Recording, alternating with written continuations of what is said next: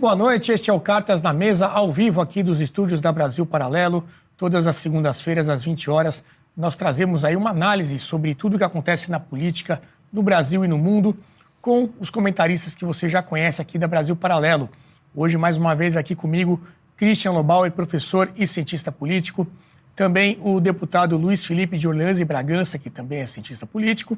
E lá de Belo Horizonte, participando, como sempre, também, o Adriano Janturco, professor autor de livros, cientista político. Acho que todos aqui têm livros, né? Luiz Felipe eu sei que tem, o, o Bauer também tem aí as suas é, publicações ao longo do tempo. Pauta hoje está bem recheada, nós temos é, reforma tributária já aprovada no Senado. Vamos falar um pouco como é que foi essa aprovação, o que, que traz essa reforma, né? Muita gente temendo um, um belo de um aumento de imposto, que é o que tem sido regra desse governo aí, pelo menos durante 2023. Vamos falar, obviamente, do caso que tem repercutido bastante, que foi a presença da esposa de um líder do Comando Vermelho em vários ministérios do governo Lula. Não foi só no Ministério da Justiça, esse foi o que chamou mais a atenção. Esteve por duas vezes lá é, é, visitando assessores do, do ministro e tudo mais, mas também ao longo do dia foram saindo outras notícias de outras visitas que essa esposa, que também está condenada, fez aos ministérios do governo Lula. Falaremos também, obviamente, de mais manifestações pró-Hamas, né? não se pode, não, se, não precisa mais falar que é pró-Palestina, temos explicitamente atos a favor do grupo terrorista, inclusive aqui no Brasil, e outros assuntos aqui da nossa política nacional e internacional. É, antes da gente começar, eu quero pedir para você se inscrever no nosso canal, curtir esse vídeo, compartilhar com os amigos, traga aí mais pessoas do seu círculo de convivência para assistir os nossos conteúdos. E lembrar também, obviamente, que nós já estamos na nossa Black November, Black Friday da Brasil Paralelo, este ano com uma promoção inédita. Nós temos aí a oportunidade para que vocês façam assinatura vitalícia da BP. Jamais fizemos isso, não vamos repetir no ano que vem. Você paga uma vez só, faz uma assinatura e fica com acesso à nossa plataforma, aos nossos conteúdos para o resto da vida. É uma promoção é, que não sei até quando a gente vai conseguir manter. Todo dia nosso financeiro ele fica ali calculando até quando a gente pode manter essa condição, porque é realmente muito especial. Então aproveite, tem aqui o QR Code na tela, você pode é, acessar também através do link na descrição. E, como eu disse, não sabemos até quando vamos manter isso. Black November, da Brasil Paralelo, para você poder ter uma assinatura vitalícia. A última vez que você vai ter que assinar BP e a partir daí não tem mais preocupação em renovar, trocar o cartão de crédito, nada disso. Seu acesso está garantido para sempre aos nossos conteúdos exclusivos. Muito bem, é, nossa primeira pauta, como eu comentei, essa aprovação da reforma tributária no Senado, né? Já foi aprovada em dois turnos. Temos aí a notícia do Valor Investe, trazendo inclusive o resultado dessa votação, que foi uma aprovação por 53 a 24, né? A produção vai colocar aí na tela. Muito bem. É, o texto estabelece, entre outros pontos, que os impostos passarão a ser cobrados no destino final e não mais na origem. É, eu acho que a gente podia separar em duas etapas. Primeiro, o seguinte, Christian. É, esse placar de 53 a 24 pode parecer ali uma grande vantagem, mas como é uma PEC, né, uma emenda à Constituição, eram necessários 49 votos. Então foi uma votação até que apertada, devido ao quórum necessário, né? É. É, você acha que isso diz alguma coisa sobre a base de apoio do governo? É, é uma, uma, uma proposta que já tinha um certo consenso. Qual a sua opinião aí sobre esse processo de aprovação? Eu acho, eu acho assim, primeiro que desde o início não deveria nem chamar reforma porque não é uma reforma. As pessoas que estão tratando desse assunto de forma séria, sem demagogia, sabem que é, deveria ser, e acho que até era a intenção inicial, de ser uma simplificação. Uhum. A união dos cinco impostos num, num IVA né, e algumas alterações, etc. Mas durante o processo foram tantas alterações que você acaba vendo que assim, o risco de, na regulamentação, você ter uma carga maior, uma arrecadação maior, uma desorganização maior em um período de incerteza aumenta. Então, eu conheço gente que eu respeito, inteligente, que trata do assunto de forma séria e há controvérsias. Eu acho que a votação tem um pouco esse, esse perfil. Gente séria que fala: olha, a gente precisa avançar, a gente deveria ter votado a favor, mas em função de algumas alterações no caminho e das incertezas geradas pelo que vem na frente, uhum. a gente pode correr o risco, eu acho que o risco é grande, da gente ter uma, um aumento de carga, uma cobrança desorganizada e o mais caos para as empresas calcularem o que tem que fazer, porque tem um cronograma aí, não é uma coisa que vai resolver em um, dois anos. Né? São dez anos, dez né? Até anos. que tudo esteja. É uma, é uma década e com algumas alterações no caminho. Então, no fundo, o que, o que incomoda mais, Renato, eu acho é a gente não conseguir fazer realmente simplificações e ter coragem de Estado de reduzir os gastos públicos. Porque é a única maneira de fazer alguma coisa de verdade é você fazer a simplificação e a redução no longo, médio e longo prazo da carga. É, muita gente diz que primeiro deveria ter sido feita uma administrativa, né? uma reforma administrativa, para você justamente conter esses é, gastos. É. E aí, a partir daí, você poder Eu fazer uma nessa ideia. Tributária a administrativa, e... a mãe das reformas é a reforma política. E, a, e a, mais importante é a administrativa. E a gente tem vivido esses últimos anos, as tais das reformas, a gente conversa desde, desde que a Constituição foi promulgada, a gente fala nesse assunto, né? desde que a gente nasceu. Né? E, e, mas as, as reformas, quando são feitas, são feitas, o termo que é usado pelos parlamentares, inclusive, fatiadas, o que às vezes entrega um produto pior do que, você, do que deveria ser, porque é fatiado. Então você quer fazer um jeitão, dar um jeitinho para melhorar, fica pior do que, que tinha antes. Uhum.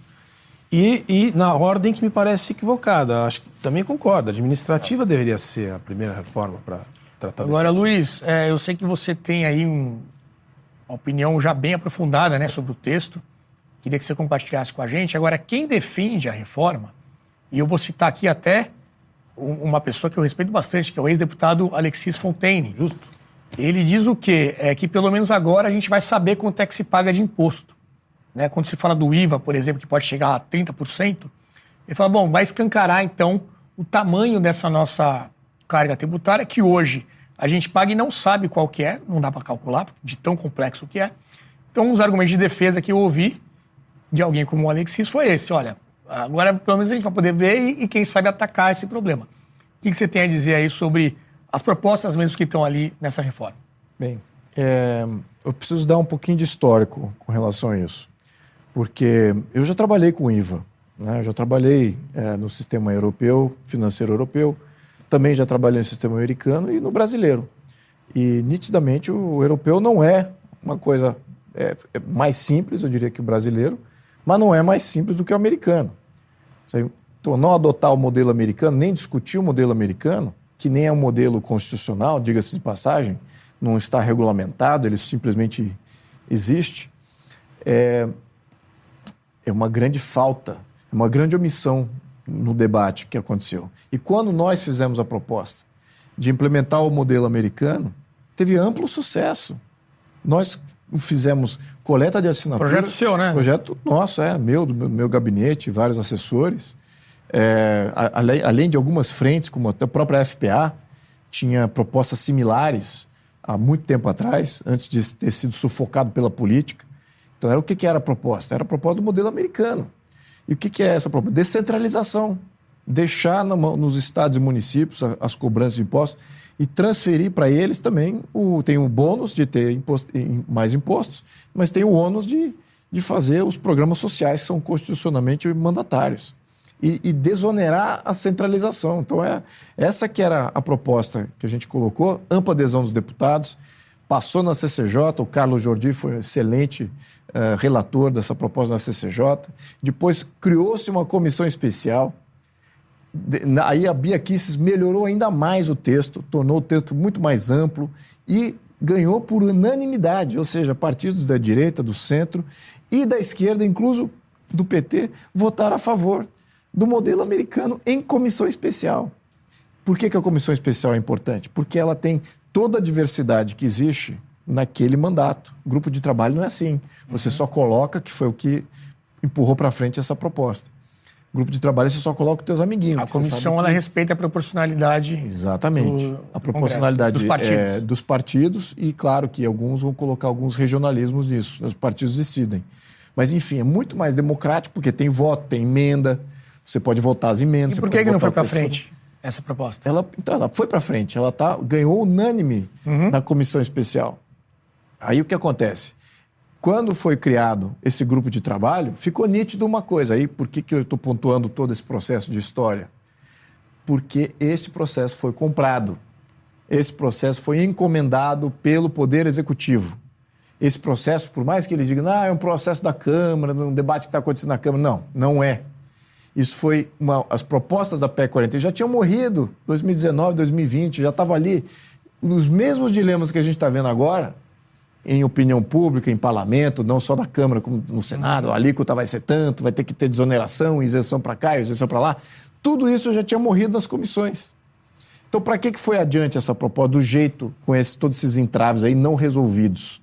Porque foi comprada, porque não é o que o Alexis estava eh, mencionando, ah, vai dar uma, uma transparência. De fato, o modelo IVA é mais transparente. Agora, não é por isso que essa proposta está indo adiante ela está indo adiante porque a centralização e o comando central de Brasília em todo o território nacional, de todos os municípios, de todos os políticos, não só do que é arrecadado, e quais são os impostos, qual é a política de cada imposto, quem vai definir vai ser uma autarquia não eleita. É por uhum. isso que essa proposta está indo adiante. Então, essa discussão do Senado, é, é, eu, na minha, eu até era otimista com o Senado, né? no meu último resquício de otimismo, que eles iam fazer um juízo de valor que ali ó, o Pacheco ia liderar uma coisa idônea. então, mera ilusão minha, né? O que acontece? Ele também foi encomendado. Então você vê partidos que votaram em bloco nem entendiam direito, senadores que não entendiam. Tão, tão ruim quanto no, no parlamento, no, no, na Câmara. A Câmara foi pior ainda. Uhum. Praticamente votou. Assim, Mas agora volta para a Câmara, né? Agora volta para a Câmara, cheia de alterações. Vou explicar agora o, o, teor. Se você me der o tempo, eu vou Vamos explicar lá. tudo. É, essa proposta nasce como uma utopia, lá atrás, 2018, 2019. Como uma utopia. Imposto único, IVA, concentrando cinco impostos que incide sobre o consumo, concentra esses cinco impostos, IPI, PIS, CONFINS, ICMS e ICS. Muito bem, concentra tudo isso. Legal. Aí o que acontece? É, ia ter uma alíquota única, no máximo duas alíquotas, para todos os serviços e todos os produtos. E o que acontece? As exceções. Por que, que existem as exceções?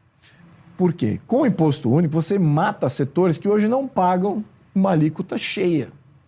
E a arrecadação federal ela é baseada em imposto de consumo, IPI, PIS, COFINS. Isso é, e, e, praticamente é, é um grande arrecadador de recursos né, para o governo federal. É, o é um sistema que faz o pobre pagar mais, né? Exatamente, porque toda vez que ele compra qualquer coisa, não é na renda. Né? A, a renda temos impostos na renda que também são elevados, mas o nosso perfil tributário é muito mais dependente do consumo.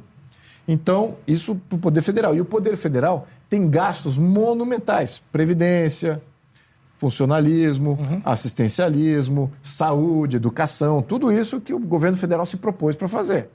Então, ele tem que financiar tudo isso. Como é que ele financia tudo isso? Com imposto sobre consumo.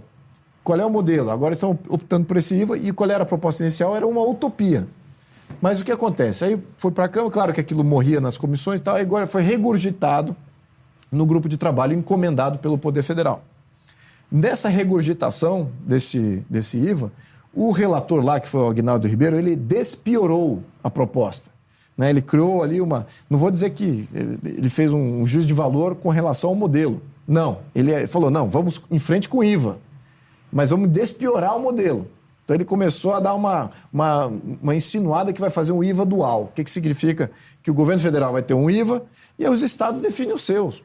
Perfeito. Até aí, até para salvar o modelo IVA, que para quem é o grande proponente, eu sou contra o modelo IVA por, por, por opinião assim de prática, mas se fosse para optar por uma segunda melhor proposta, seria um IVA de fato dual. Seria você ter o poder federal com o seu IVA só nos impostos que são do poder federal, com o modelo IVA, e aí você diz para os estados, estados, façam aí os seus.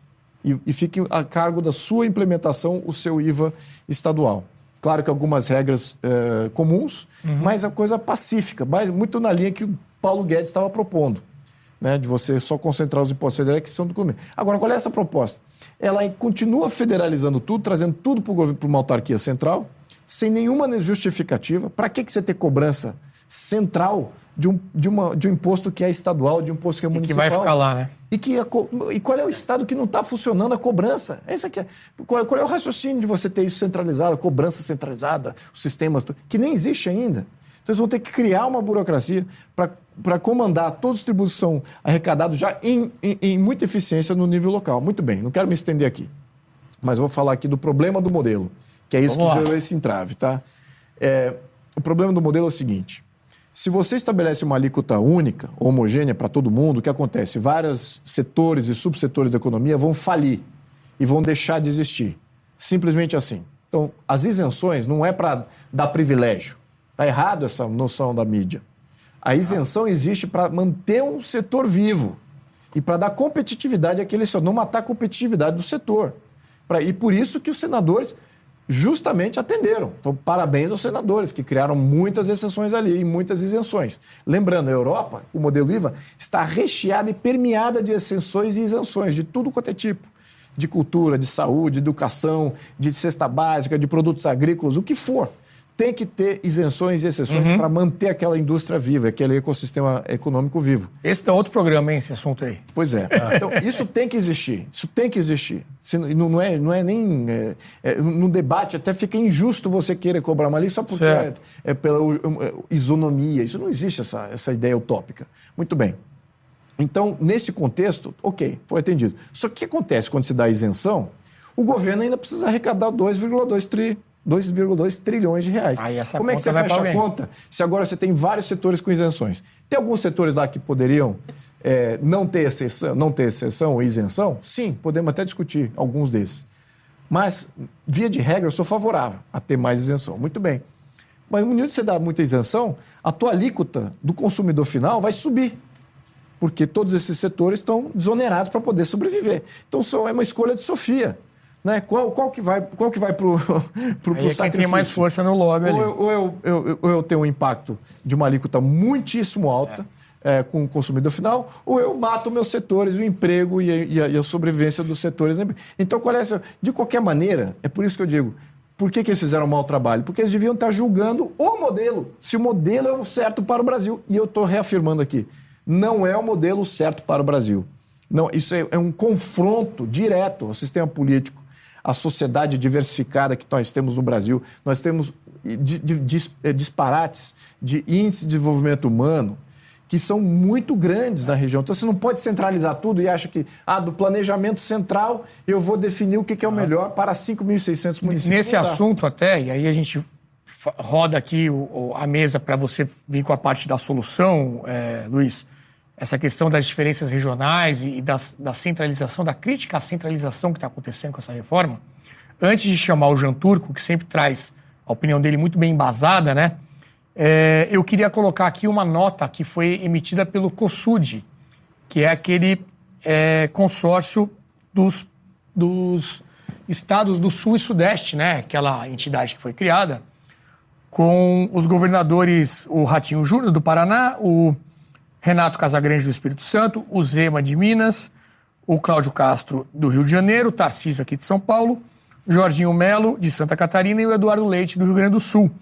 É, fizeram uma nota oficial ali sobre essa reforma tributária, né, criticando muito esse modelo que está sendo proposto.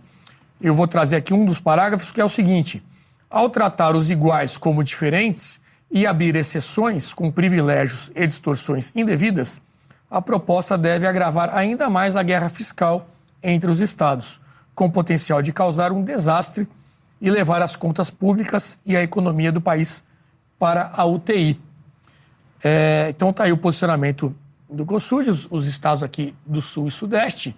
E aí, Jean Turco, uma outra notícia que eu quero destacar, porque eu sei que você vai falar disso, é a notícia dada pela Revista Oeste sobre novas taxas, né? Aumento de imposto a gente sabe que durante o, o último governo, o governo anterior, vários setores foram sendo desonerados ao longo do tempo, né? vários produtos foram tendo os seus impostos zerados. E aí a Oeste traz, olha, mais taxas. O governo anuncia impostos sobre produtos químicos e carros elétricos. Carros elétricos, inclusive, chama atenção porque é um governo que sempre falou muito dessa questão do meio ambiente, né? de é, incentivar é, alternativas menos poluentes e tudo mais vai taxar carro elétrico é, para poder arrecadar mais. Então, Geoturco, de tudo que você já ouviu aqui, do que preparou para a gente, o que você tem a dizer sobre essa reforma aprovada no Senado? Boa noite. Olha, boa noite, Renato, boa noite a todos. Olha, na verdade, até me empolguei aqui com o debate com meus colegas. Queria falar algo diferente, tentar explicar através da ciência política por que a reforma é tão caótica do ponto de vista do processo mesmo. Mas vou me ater a, a, aos gráficos que te mandei para tentar falar dessa questão que você levantou agora é, dos impostos sobre importação, etc. Né? Então, teve alguns casos é, recentes e outros menos recentes. Recentemente teve o caso exatamente que você mostrou sobre carros elétricos, sobre pneumáticos, pneus para é, caminhões, etc., sobre produtos químicos, etc. E aí é importante, talvez, dar um pouco o contexto da questão dos impostos de importação e do protecionismo. Se a produção puder mandar o primeiro gráfico, o primeiro ponto qual é? Que o Brasil é uma das economias mais fechadas, mais protecionistas do planeta. E essa não é uma opinião, isso é um fato. Existem diferentes formas, na verdade, para ser sinceros, de medir o nível de abertura comercial ou fechamento, protecionismo de uma economia. Um, isso, isso por quê? Porque existem diferentes cálculos matemáticos para diferentes objetivos. Mas quase em todas as formas, de forma como, como você é, mede isso, o Brasil sempre resulta entre as economias mais fechadas, entre aqueles que menos comercializa com o resto do mundo. Agora, primeiro, é preciso fazer um disclaimer aqui, porque todas as vezes que nós explicamos isso, não obstante seja um fato objetivo e é, unanimamente, consensualmente conhecido na literatura, etc., a maioria das pessoas fica chocada e não sabe. Bom, primeiro, o fato que as pessoas não sabem faz exatamente parte do fato que a economia é fechada, porque junto com produtos que não vêm, serviços que não vêm, também não vêm informações, conhecimento. Então, faz parte disso o fato que as pessoas não saibam. Na verdade, na verdade, as pessoas não sabem a notícia macro geral em si, mas as pessoas veem os reflexos disso na prática. Quando vocês vão para o exterior e notam que, e repetem, lá tudo é mais barato, ou até sem ir para o exterior, você vê que, entre aspas, lá tudo é mais barato, e na verdade de qualidade muito melhor, em média, é, o que isso é? E por que acontece? Porque a economia brasileira é muito fechada. Só para dar um histórico, segundo o gráfico, Obviamente isso oscila, muda ao longo do tempo, é dinâmico. Há governos que fecham mais a economia e governos que abrem mais a economia. Todo mundo sabe que teve aquela famosa abertura, abertura, entre aspas, uma mínima abertura, na verdade, do Collor. Vocês se lembram, é, quem tem idade para tal, que antes tinha uma, duas marcas só para quase qualquer produto e depois teve uma abertura econômica. Na verdade, vocês podem ver no gráfico que no final do governo Collor Itamaraty, eh, Itamar Franco, depois a abertura comercial começou a cair de novo. Depois houve uma outra abertura aqui eh, nos anos de FHC e em vermelho aqui depois com Lula, Dilma, etc., voltou a cair a abertura comercial. O terceiro gráfico mostra o que? Que durante o último governo, os anos mais recentes, o governo passado de Bolsonaro, aí teve uma abertura do comércio internacional. Tanto com medidas de abertura, que agora vou mostrar daqui a pouco, é, quanto de comércio internacional mesmo, né, de quantidade de exportações e importações em cima do PIB, em, em proporção ao PIB e bateu o recorde da história do Brasil. Nunca a economia brasileira foi tão aberta, nunca o Brasil comercializou tanto assim com o resto do mundo. Isso se, se, se deveu, foi feito por quê? Também por medidas eh, do governo precedente. Vale lembrar que, aí se puder mostrar o próximo gráfico, né? aqui nós temos um gráfico que mostra entre todas as medidas eh, no âmbito do comércio exterior eh, de vários países, quantas foram pró-abertura comercial para o, o exterior e quantas foram pró-protecionismo, pró-fechamento. O Brasil liderou é, em 2022 o número de medidas mais pró-abertura comercial. Vejam, abertura comercial é um consenso na economia. Até os keynesianos são é, em favor da abertura comercial. Todas as escolas de pensamento, exceto a CEPAL e os desenvolvimentistas, são contra. É, só eles que são contra. É importante lembrar o que? Que durante o governo precedente, o, a Secretaria de Comércio Exterior, capitaneada por Roberto Fend, da Escola de Chicago, estava dentro do Ministério da Economia, enquanto em governos precedentes, como de Lula e, e, e Dilma, era o Ministério em si, né? não, é, não era uma secretaria. E o ex-ministro do Comércio Exterior, durante os governos antes de Bolsonaro, Mercadante, chegou a mentir publicamente, na cara dura, falando que não era verdade que, o Brasil, que a economia brasileira fosse fechada. Isso é objetivamente errado, isso é objetivamente uma mentira. Então, não só é, é, se fecha a economia, mas inclusive se mente, né? que, que, que obviamente impossibilita um debate honesto. Porque um dos motivos pelos quais as pessoas não sabem é essa farsa, que se faz X e se finge que se faz Y. A honestidade seria que um debate honesto seria o quê? Sim, a economia, a economia brasileira é fechada mesmo, e assim porque é por isso, isso, isso, e argumentar, defender e dar a possibilidade de um debate honesto, sincero. E não fazer isso, fechar a economia e mentir publicamente, o que impossibilita qualquer debate. Isso não, essa não é uma atitude honesta. E aí o que aconteceu é, recentemente, se puder é, mostrar o, último, o penúltimo gráfico, é que, obviamente, a economia brasileira é fechada como um todo, de forma geral, mas alguns setores mais que outros, especialmente o setor industrial. Então, por que a economia brasileira é muito fechada?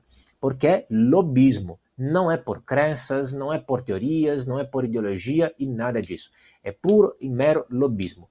O que acontece é que, quando o governo tenta abrir a economia, as indústrias, setores, os lobistas vão lá prontamente e tentam pressionar o governo para não abrir a economia ou para reduzir a abertura da economia que está fazendo. E aqui você vê alguns dados. Obviamente, sendo uh, a ter, quase a segunda, a terceira economia mais fechada do planeta, obviamente é também entre as mais fechadas da América Latina, entre as mais fechadas do G20, etc. E especialmente alguns setores. A indústria, que como vocês podem ver, que inclusive são exatamente os três setores que trouxemos aqui hoje, e para dar nomes aos bois, o último gráfico mostra entre estes setores quais deles especificamente? Quais são mais protegidos? Quanto custa essa proteção? Quantos rece quanto recebem eles em formato de proteção? Ou seja, protegendo dos produtos internacionais que poderiam vir aqui com a melhor qualidade e um produto e um preço mais barato, quanto todos é, quanto cada, cada setor deles acaba ganhando. Aqui você tem os setores e veja reflita sobre essas últimas notícias e sobre os problemas históricos do Brasil, sobre o preço dos produtos, sobre a qualidade dos produtos, etc. Então, é uma jabuticaba, não há justificativa nenhuma. Isso não é verdade que fortalece, como foi falado recentemente, é, o, vice-presidente Alckmin falou, para defender a indústria nacional no caso de carros elétricos. O Brasil não produz nem carros elétricos, nem carros. Então, não é nem indústria nacional. Na verdade, são indústrias estrangeiras instaladas aqui, inclusive, é, que aí fazem lobismo, porque acabaram de fazer uma injeção bilionárias aqui na economia, e aí em troca pedem ah, uma, uma, proteção. O que acontece é que o produto acaba sendo mais caro. E isso é negativo, especialmente para os mais pobres. É por isso que carro, por exemplo, assim como outros bens, é muito caro e ainda é um status símbolo em pleno 2023 enquanto em outros países mais pessoas podem ter. Talvez tenha um carro mais simples, um carro usado, um carro mais velho, mas um carro tem. Ainda hoje, 2023, carro é status símbolo. Não é uma questão cultural, é uma questão simples de incentivos perversos colocados pelo protecionismo. É, o Adriano sempre é. traz muitos, muitos dados, muitas informações para mostrar tudo que a gente está falando aqui. Vou passar a palavra já já para o Lobauer, que quer fazer uma observação, e também vou mostrar daqui a pouco uma manifestação do vice-presidente Alckmin, né, que o, o Jean Truco até tocou nesse tema da proteção da indústria nacional, uma expressão aí que passam as décadas e continua sendo muito colocada pelos nossos políticos. Mas eu queria antes lembrar também que daqui a pouco a gente vai falar muito sobre, claro, esse tema que é, teve hoje nos jornais, muito comentado, que é a presença da dama do tráfico, né? A esposa de um dos líderes da facção do, do Comando Vermelho, que esteve ali no Ministério da Justiça, Ministério dos Direitos Humanos também, se não me engano. É a nossa próxima pauta aqui. Continue com a gente mais um pouquinho que nós vamos tocar nesse assunto. Vamos colocar então esse meme primeiro. Foi um meme, né? Foi em formato de meme essa manifestação do Alckmin. A produção pode colocar, eu vou ler aqui porque ficou muito pequenininho. Olha, olha só. Foi aprovada a retomada gradual de tarifas de importação de veículos elétricos, ou seja, retomada. Era um imposto que existia antigamente, foi zerado e agora a retomada. É, carros elétricos, híbridos e híbridos plug-in, bem como um conjunto de cotas de importação, válidas durante o período de retomada do imposto de importação. Um cronograma em quatro etapas e tal, construído em parceria com a iniciativa privada, que vai permitir, olha só, o fortalecimento da indústria nacional por meio do desenvolvimento do processo produtivo em nosso país. contribuindo para a descarbonização, ou seja, ele diz que na verdade é um incentivo à descarbonização, cobrar mais imposto de carros é, elétricos. É, descarbonização da nossa matriz energética sem prejudicar o compromisso do governo Lula com o controle da inflação, Christian Lobauer? Não, acho que não é isso, Renato, se eu não estou enganado. Vamos lá. Vou tentar juntar o que eu ia falar com o que você comentou agora. Eu acho que o importante é o seguinte, eu compartilho do, do comentário do Jean Turco, que assim, essa conversa vale um programa inteiro. Política industrial, o Brasil é o único parque industrial do mundo que ainda é, é, é diversificado, produz quase tudo, mas não é competitivo em quase nada. É um, não tem um caso parecido com o do Brasil. Então é um, um caso a ser estudado. Não é assim, vamos abrir geral e ao mesmo tempo vamos proteger geral. O problema, eu acho que são as solu que soluções a gente encontra no caminho. Os gráficos que o que o Jean Truc apresentou estão corretos, mas eles misturam algumas coisas. Uma coisa de você aumentar o comércio na proporção do PIB é, é, mundi mundial, nós estamos focados em algumas commodities exportadoras, então isso não tem muito a ver. Ah. Ao mesmo tempo, a tarifa média de importação, média de importação geral, já caiu bastante no Brasil, mas ainda é alta em relação a outros países. Se não me engano, está em torno de 11% na média, no Chile é 3%, vamos supor. Então tem muita coisa para olhar aí, mas o fato é que eu acho que a solução, que tem a ver com a conversa anterior, é você destributar e você facilitar, facilitar é uma boa palavra, você viabilizar o ambiente de negócios no Brasil. E isso não se faz. Uhum. Para não me estender demais, mas entrando na coisa do, da indústria automobilística, é fato. Os grupos que pressionaram o Senado, Luiz, é, não é um grupo, não são os grupos de pensamento de interesse nacional, são os grupos específicos mais organizados, geralmente mais ricos, que se protegem, uhum. como o automotivo, que não é tão mais empregador como já foi no passado. Isso é um fetiche, não é mais. A indústria automobilística não deveria ser mais prioridade do Brasil, embora a indústria, de uma forma geral, seja a maior empregadora. 70% dos empregos vem da indústria, da média e da pequena. Então, é aí que a gente tem que pensar como viabilizar a indústria média e pequena para ser competitiva, ainda que tenha a China que vai bater a gente em tudo. Não dá como, não dá para competir com a China. Para concluir com os carros, eu entendi que o Alckmin está falando aí é que eles vão reduzir a importação de carros, o imposto de importação de carro elétrico. Sim, não é você está taxando e aí você vai ter a indústria não, nacional. Não, você vai reduzir a importação dos carros elétricos de fora. Não é isso? Sim. Então, isso é uma, é uma, é uma, é uma medida, de, é uma medida de, de abertura. O Brasil vai importar cada vez mais carros elétricos. Não, está cobrando o imposto desses carros. Aí que tá. Não, ele cobra já, mas eu entendi que ele está desgravando a tarifa, não é isso? Não, não, ele está retomando essa tarifa. Ele vai aumentar a tarifa vai aumentar a tarifa. Bota, bota a manchete do, é, então, da Revista então Oeste. faz mais aí, sentido do que, do que deveria. É. A, a, ilustração da, da Revista Oeste traz essa, essa manchete. Sabe por quê? Enquanto ele coloca, reportagem. sabe por quê? Uhum. Por isso que eu estou dizendo que não faz sentido, entendeu? É, essa discussão. Olha lá, ó. Mais impostos, ó, mais taxas. O governo não, anuncia impostos sobre produtos químicos e carros elétricos. E o meme dele? É o contrário. O meme dele volta lá. Porque é o seguinte, a discussão também vale um programa inteiro, mas é o seguinte, a, o Brasil é um dos poucos países do mundo que já tem automóvel viável com etanol. Quer dizer, até onde eu Sim. aprendi com várias pessoas, entre eles o Pílio Nastari, o, o, o, Cabreira, que tem se posicionado a respeito, a gente tem que ter carro híbrido, etanol elétrico, o que é uma uma, uma, uma, um aspecto da indústria brasileira. Então, mas olha só como ele começa aqui o tweet. Vai lá. Na reunião dos, do GSEX de hoje, a Camex aprovou, aprovou a retomada gradual de tarifas de importação de veículos elétricos. Então vai aumentar. Tá vai certo. aumentar. Entendi. E ele, ele coloca até esse, esse, esse essa então figurinha, então, esse meme. Tá certo. Entra no carro elétrico, bora descarbonizar né? Ainda tenta Fora fazer ali uma... aumentar o IPVA também. É, vai aumentar o IPVA, tudo, né? vai é, é mais abrangente. Não, mas aí eu acho que faz sentido em função... É, o, o que ele quer é desenvolver a, a indústria nacional de carros Aproveitar elétricos. o que foi feito já pela indústria do etanol. Que eu Sim. acho que faz sentido. Acho que faz sentido, mas enfim, é Não, é uma boa discussão. Então, esse, esse, essa conversa de que do desenvolvimentismo é, não existe mais. Eles não estão querendo desenvolver indústria de absolutamente nada não estão querendo desenvolver o agro, proteger alguém, não, nada disso. Querem arrecadar mais. Simplesmente isso. E vão fazer tudo o que eles precisam fazer para arrecadar mais. Dentro desse modelo que centraliza tudo, que é o que está na proposta que eles fizeram ir adiante. Por quê? Porque a proposta é centralizadora. Não é porque a proposta é boa para um setor ou para o outro, porque dá eficiência, porque dá transparência. Nada disso. Isso é balela. É para ter controle. É controle fiscal, controle político, para fazer controle social. É esse o modelo do governo. É, é, é integrado essas três coisas. Não é, não é para atender nada da indústria, facilitar nada disso. É arrecadação, arrecadação, arrecadação e ah. controle total do sistema arrecadatório e de, de, como gastar isso. É isso que eles estão fazendo. Eu só para. Não, pode ser. Não, não, não, não, não, não, vou te contradizer. Eu acho que é, o, o ponto é o seguinte: essa proposta, como está sendo encaminhada, vai onerar politicamente dois grupos.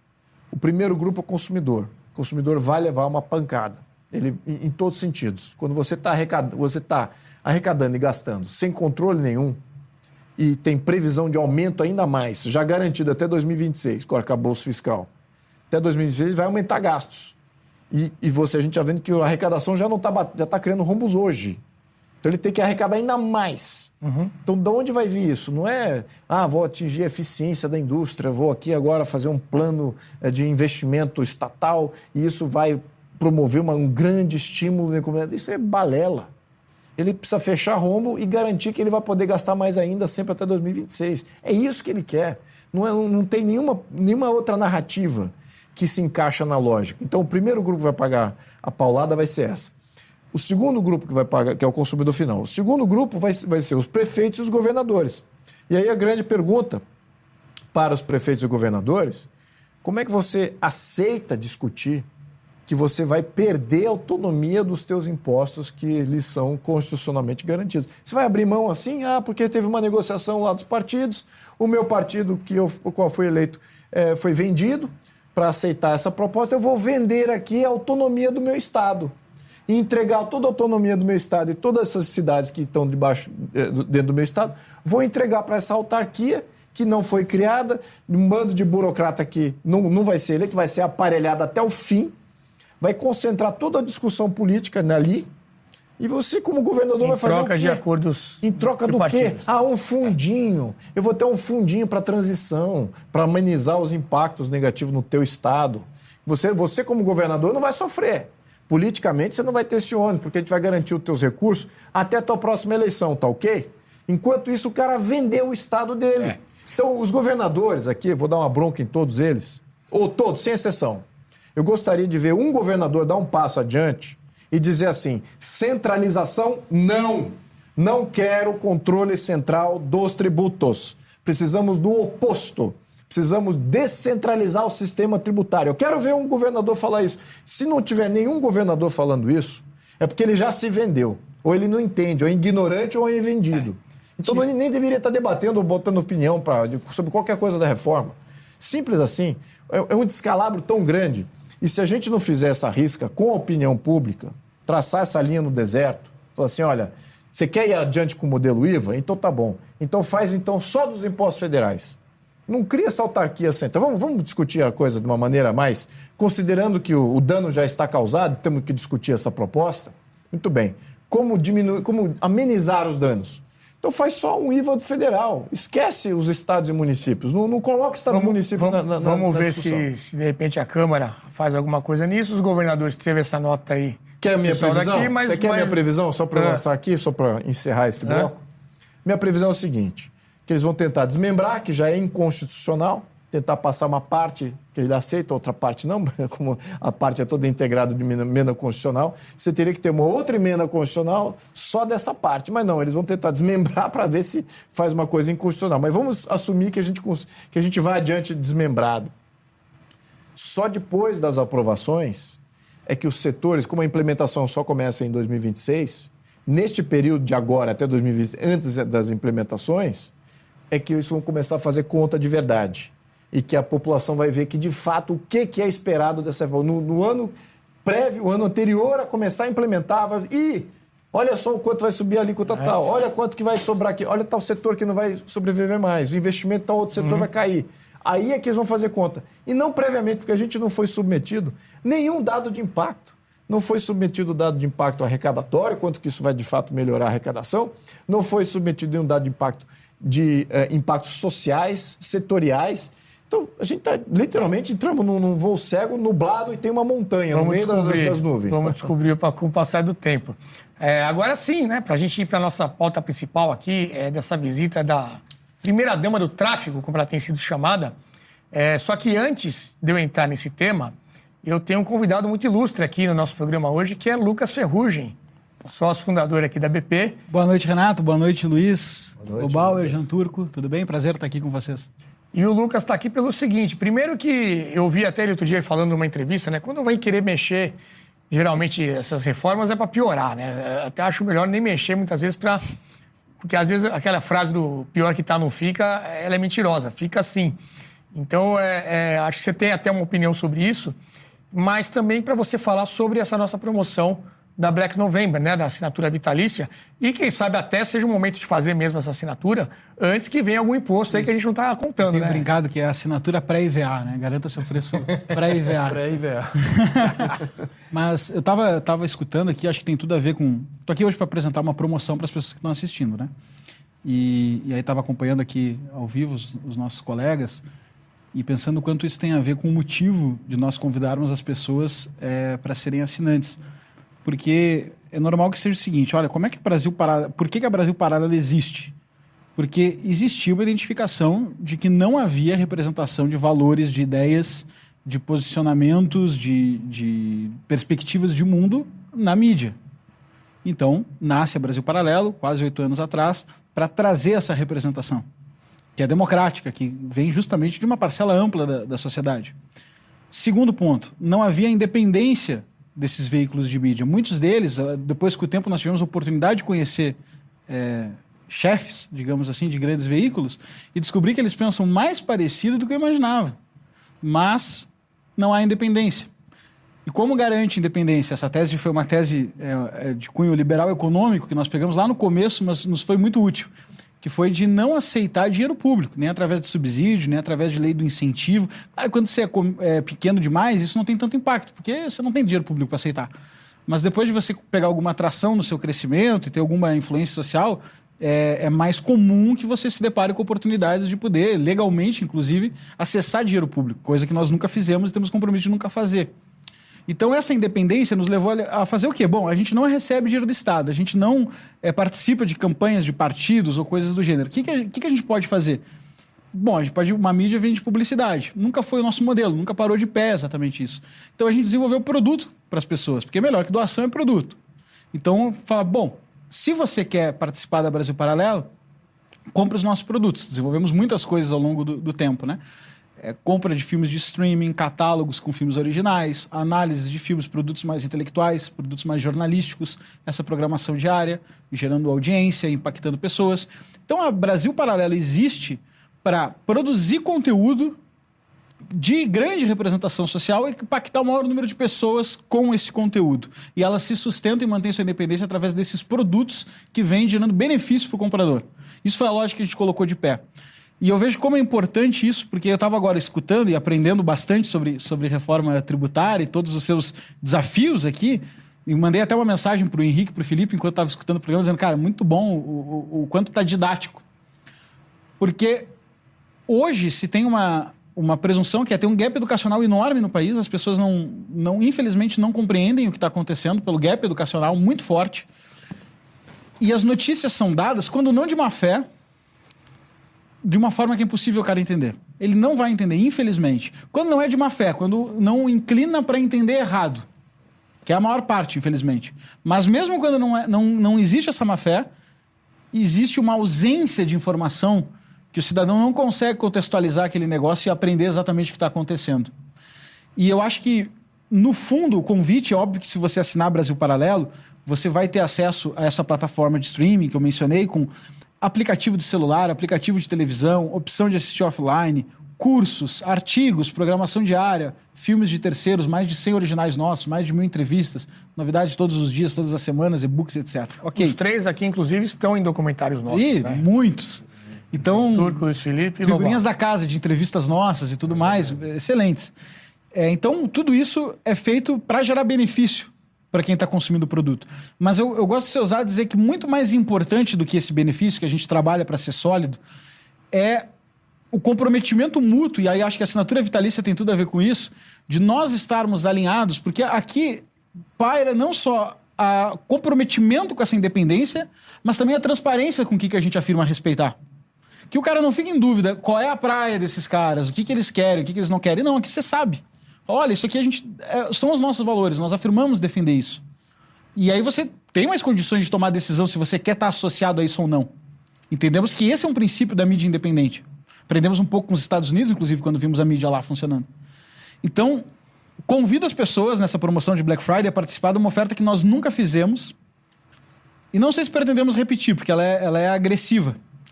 Que é, nós estamos conversando com vários membros ao longo dos anos e conversando com várias pessoas. Tem uma coisa que enche o saco é a renovação da assinatura cara assina e renova no mês X, etc e tal, pega o cara de surpresa, ele tinha esquecido, tá? e, e, você se sente meio refém porque está sempre renovando aquele negócio e tal.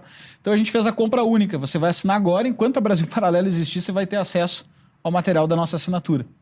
E é uma maneira de fazer uma mega promoção de Black Friday para as pessoas entrarem. Está sendo um sucesso, mas ela vai acabar em breve, com certeza não vai passar de novembro, eu não posso dizer exatamente quando vai acabar, porque seria mentiroso. Uhum. Mas não, também não é por questões de vagas limitadas e por quanto a gente quer arriscar nisso. Mas é importante que as pessoas é, se unam a nós. Vai ter lá sua programação infantil, seu streaming com seus filhos, cursos, etc. Mas gosto eu de pensar que mais nobre do que tudo isso é nós todos nos juntarmos para construir um veículo que consegue estar presente aqui. A audiência é gratuita, esse programa é financiado por essas pessoas, 100% por essas pessoas. Presente na vida das pessoas, dando as notícias, comprometidos com os valores que afirmam defender e tentando explicar para as pessoas o porquê que acreditam naquilo e porquê que entendem isso dessa forma. Eu acho que isso tem gente que não gosta disso, fala que isso é, é redes sociais, etc. Todo mundo tem voz. Eu acho essa a principal força da qual nós fazemos parte enquanto representação. A gente consegue é, participar do debate público que antes era ditado por dois ou três. Isso é fantástico e eu acho que a gente tem o papel de trabalhar na institucionalização, de fazer valer essa representação na opinião pública, no debate. Então, convido todos a clicarem na, na, no link da descrição, lerem o QR Code na tela, entrarem no site da Brasil Paralelo e participarem dessa promoção por tempo limitadíssimo e que acontece pela primeira vez de assinatura vitalícia da Brasil Paralelo para juntos construirmos uma mídia que acreditamos e confiamos. E não porque alguém nos obriga a confiar e acreditar, mas porque é voluntário da nossa parte. É isso aí. Hoje são cerca de 500 mil membros né, que fazem parte aí da nossa comunidade da Brasil Paralelo. Graças a eles que nós estamos aqui, podemos oferecer esse tipo de conteúdo. Temos aí a programação ao longo da semana gratuita, mas como aqui a gente fala muito de economia, né, não existe programação gratuita. A programação ela é financiada por quem? É por essa fonte de renda que são os nossos assinantes e é por isso que a gente conta com vocês aí nesse momento. E é uma oportunidade aí única, né? Jamais tivemos isso. Assine uma vez, não tenha mais essa preocupação e, e venha para o lado de cada mesa para a gente difundir aí esses valores, essas informações e o nosso modo de, de fazer as coisas que você já conhece. E um breve comentário leigo, eu estava aprendendo sobre reforma tributária. Me perguntaram esses dias na Jovem Pan Estava lá fazendo propaganda também. Aí perguntaram: Não, o que, que você acha da reforma tributária? Eu falei: Olha, não sou especialista, mas se tem uma coisa que eu aprendi nesses anos é: se está mexendo é porque tem como ganhar mais, senão não mexia, entendeu? É Resumiu bem aqui a nossa conversa. Obrigado, Lucas. Valeu, Até a obrigado. próxima. Obrigado. Muito bem, gente. Agora sim, vamos falar então sobre a presença de Luciane Barbosa Farias, de 37 anos, ou, para os mais íntimos, a dama do tráfico repercutiu bastante hoje ao longo do dia essa notícia. É, vamos colocar na tela aí a manchete do Estadão, que foi quem trouxe, num primeiro momento, em primeira, em primeira mão, essa notícia, né? Conseguiram ali identificar é, duas visitas dessa pessoa é, ao Ministério da Justiça. A produção vai colocar aí essa notícia que saiu no Estadão no primeiro lugar. E aí, ao longo do dia, foram aparecendo outras informações. Né? Pode colocar a tela cheia, gente, que aí a gente consegue visualizar melhor. Olha lá. Comando Vermelho no Ministério da Justiça. A dama do tráfico amazonense esteve no ministério de Flávio Dino duas vezes neste ano. Mulher de um líder do Comando Vermelho, ela foi condenada por associação com a facção. Ministério diz que não sabia. Adriano Janturco, eu vou começar por aí agora. Como é que você acompanhou essa notícia? A gente tem outras informações aqui que eu vou soltar ao longo do, dos comentários, mas eu queria que o primeiro o primeiro, a primeira manifestação fosse sua, como um, um estrangeiro radicado aqui no Brasil, como é que vê isso? Não, não, não respondo como estrangeiro, respondo como comentarista ou cientista político ou professor. O que dizer, Renato, assim, é, é tão absurdo, é tão grave, que é, parece que, assim, não há nem comentários a fazer, é algo evidente, não há ninguém que possa achar isso, algum lado positivo nisso. E aí fica realmente, por um lado, só a indignação mesmo. Né? Agora, tentando comentar algo de conteúdo, é, eu diria assim, que tem várias coisas. Isso primeiro lança, no mínimo, lança, estou tentando ser gentil e não ser preso também, lança alguma suspeita sobre possíveis conexões, que no mínimo tem que ser investigadas. Não é de hoje que alguns fenômenos lançam algumas suspeitas, suspeitas sobre algumas possíveis ligações. Se você olhar alguns acontecimentos mais recentes e outros menos e ligar os pontinhos, essas suspeitas aumentam. E já vários analistas apontaram o dedo e mostraram possíveis ligações. Isso, no mínimo, é, é uma suspeita é, razoável, legítima, e no mínimo deveria ser investigado. Okay? Não tenho muita esperança que será investigado. Okay? e inclusive investigado por quem. Aí chegamos a outro nível das possíveis ligações. Investigado pelo judiciário, por alguns juízes específicos, que muitas vezes também acontece, acontecem casos também muito peculiares, que é, de novo, é, surpreendem, indignam a população. Quando você vê eventos como quando alguns juízes soltam alguns notórios e é, perigosíssimos criminosos, ou liberam os helicópteros deles, os bens deles, etc. Ou recentemente, pessoas ligadas a, ao terrorismo internacional, que foram pegas, que declararam publicamente, abertamente, transparentemente tudo, como funciona a rede de eh, ligações internacionais do terrorismo, uh, a forma de recrutamento de brasileiros para ligações com Hezbollah, etc. E depois, misteriosamente, essas pessoas são soltas, né? Uh, assim, à luz do dia. E não acontece nada com tudo isso. Então, no mínimo, aqui estamos na frente de algo muito perigoso que deveria ser investigado. Porque a hipótese pior é que não se trate só de algumas é, ligações é, pontuais, mas que realmente às vezes parece que nós vivemos é, numa cleptocracia total, né, de forma geral, mais que numa democracia formal, na verdade.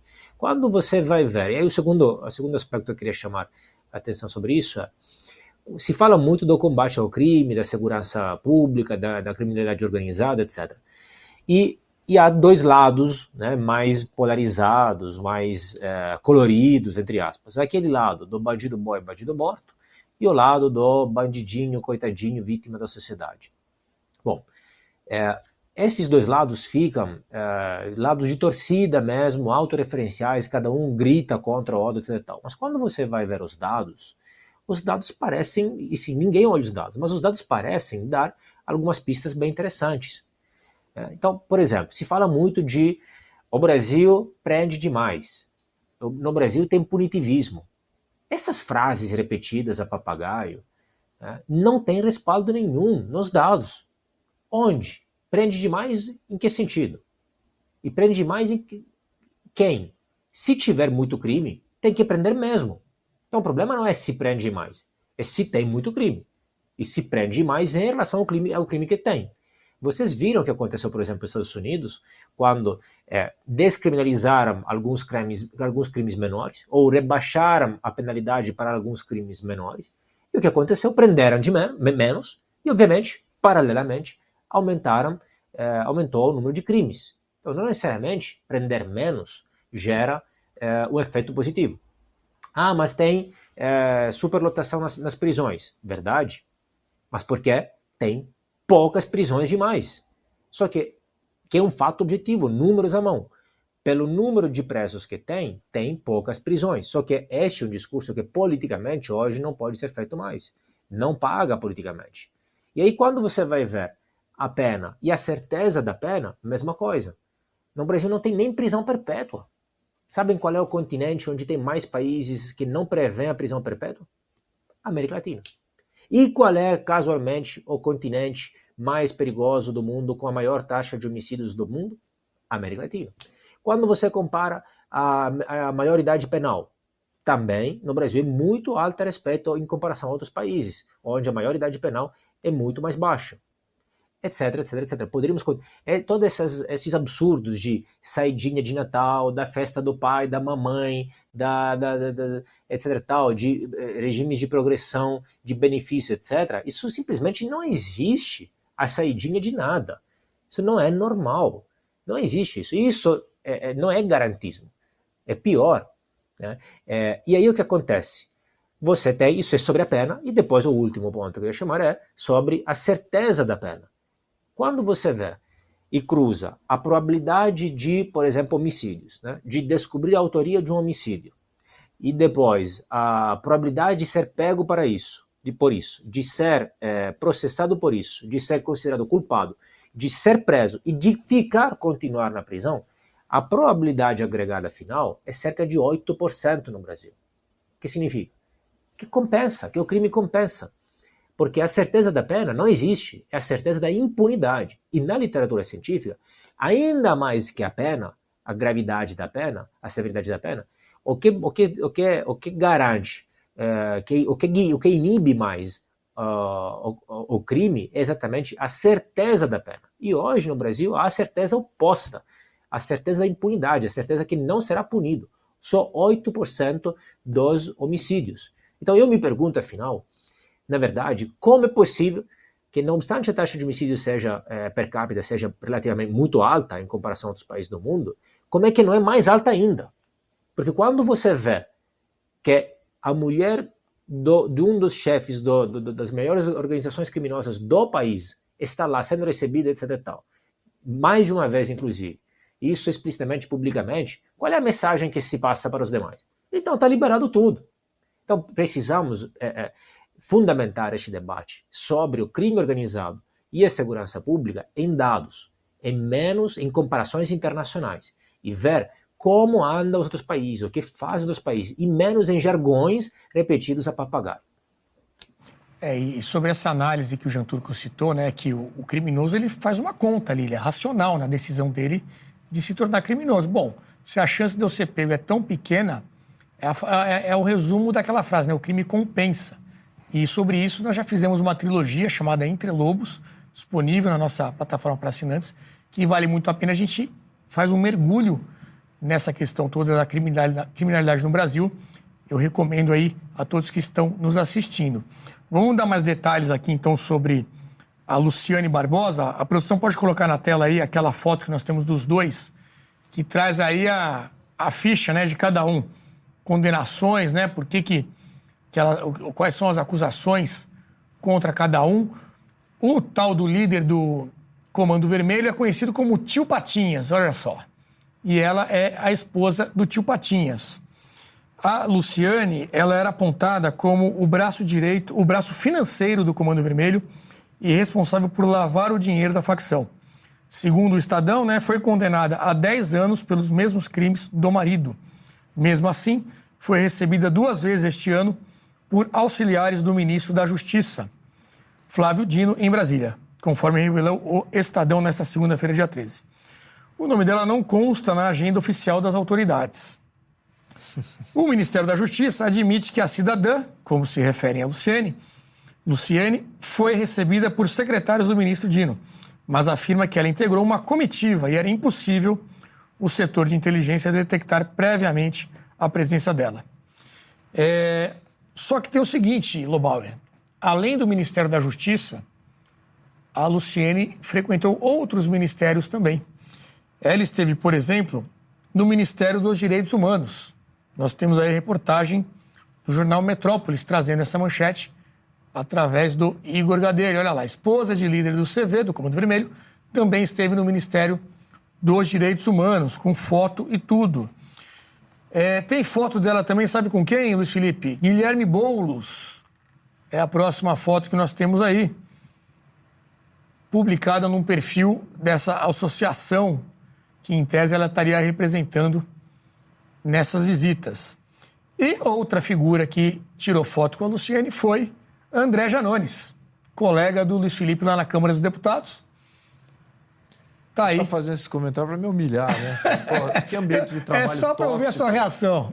Ambiente de trabalho tóxico que eu tô, é isso que é...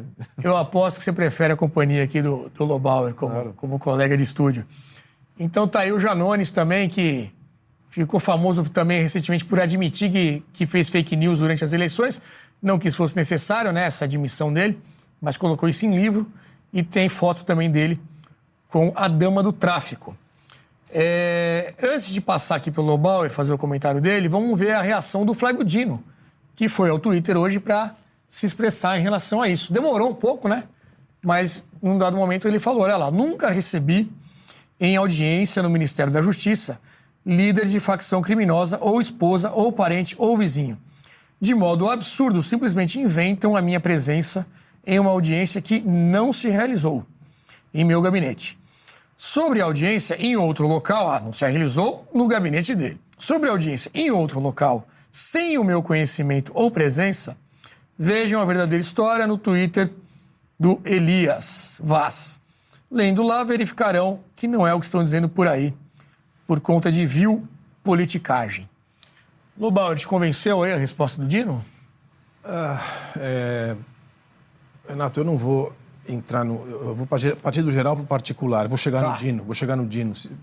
Eu acho que vale muito a pena o seguinte: assim como na, no programa passado a gente viu uma questão do Enem, e a questão não era.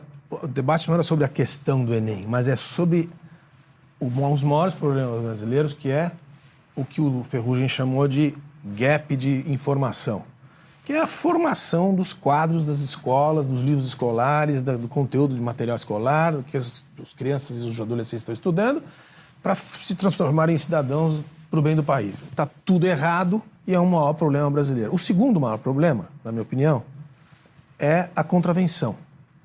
Quando eu era mais moleque, 40 anos atrás, eu lembro que a gente via o, o Ivo Noal, a gente via o, o Castor de Andrade, que eram Bicheiro. bicheiros, que comandavam o carnaval. E aquilo era já a convivência da nossa cultura com a, com a contravenção.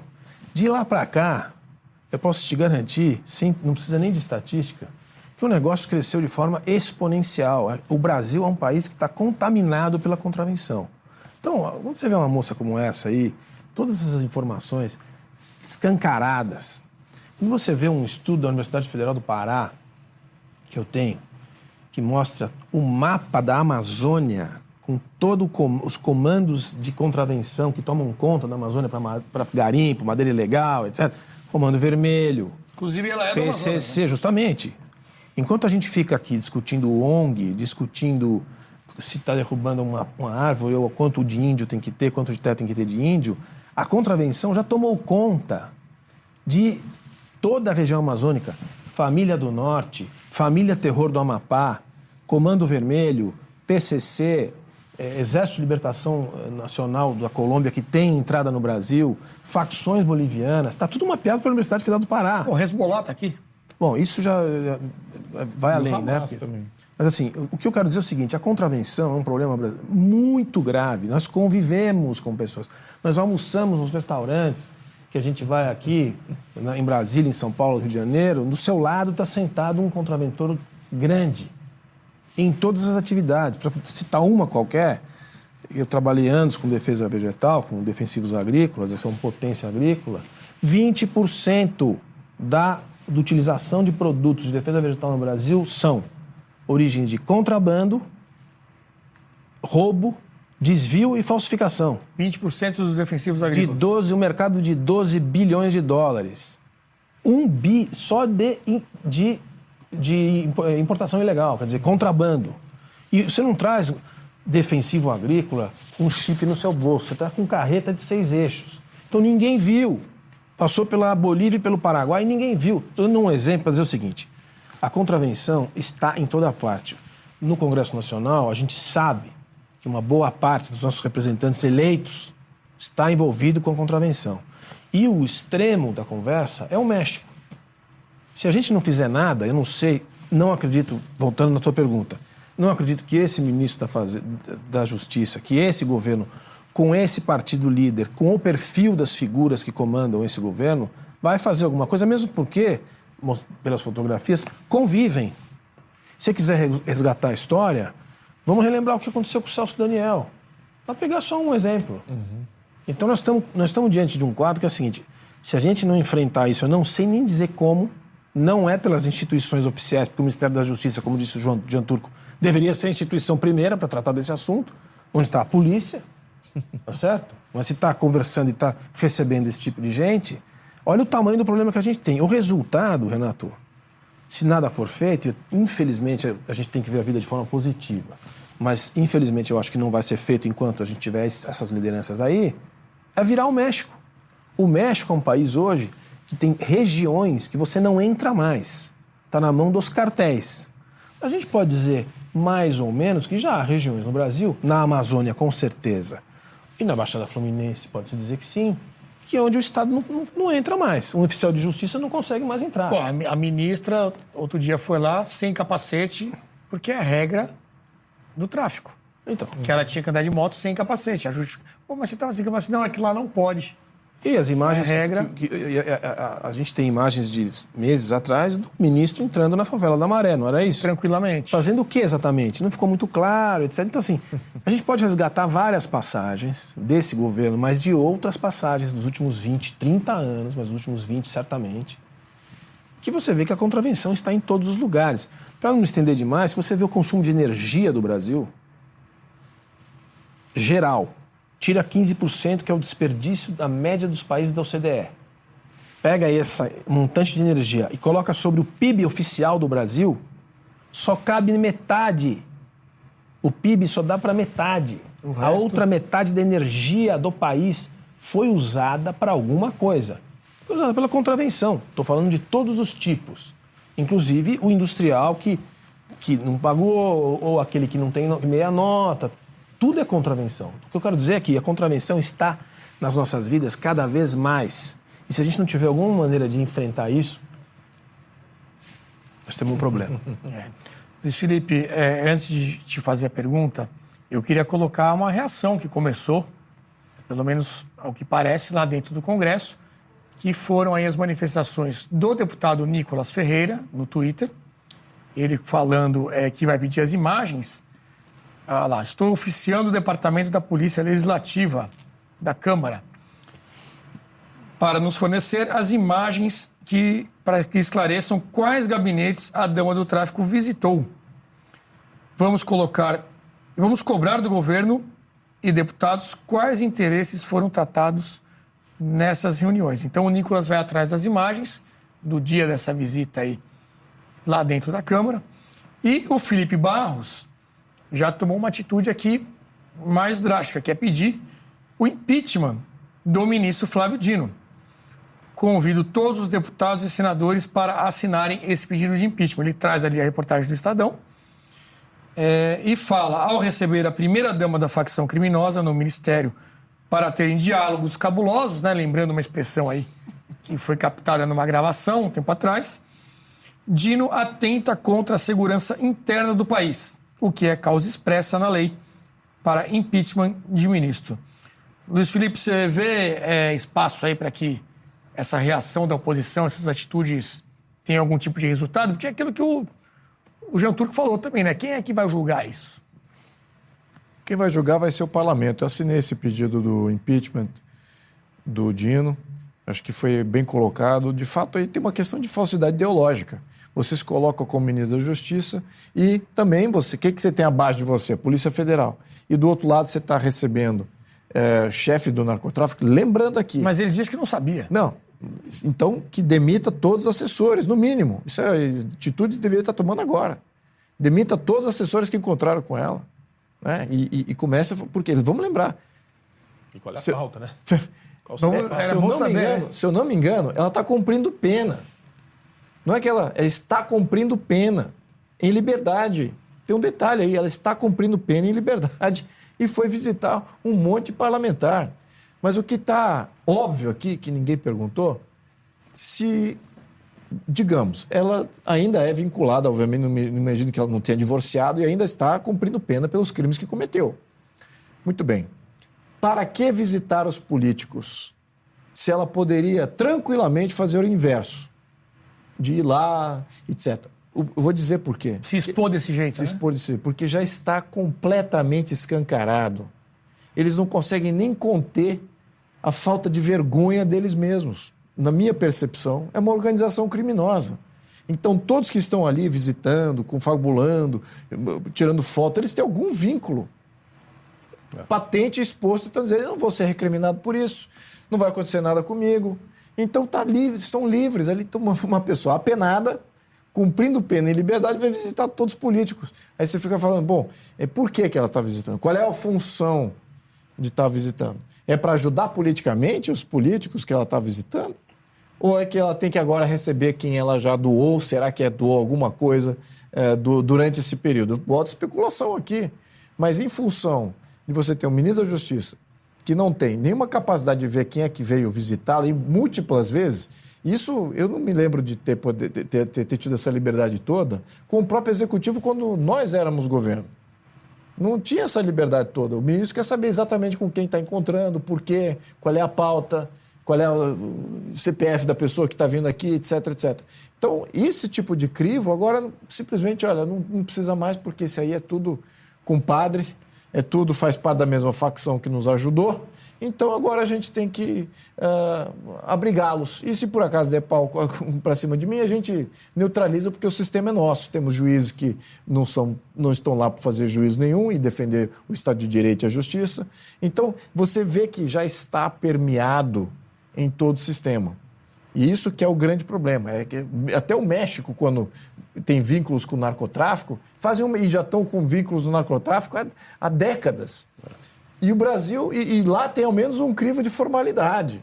É difícil você dizer ali do governo quem que de fato todo mundo sabe.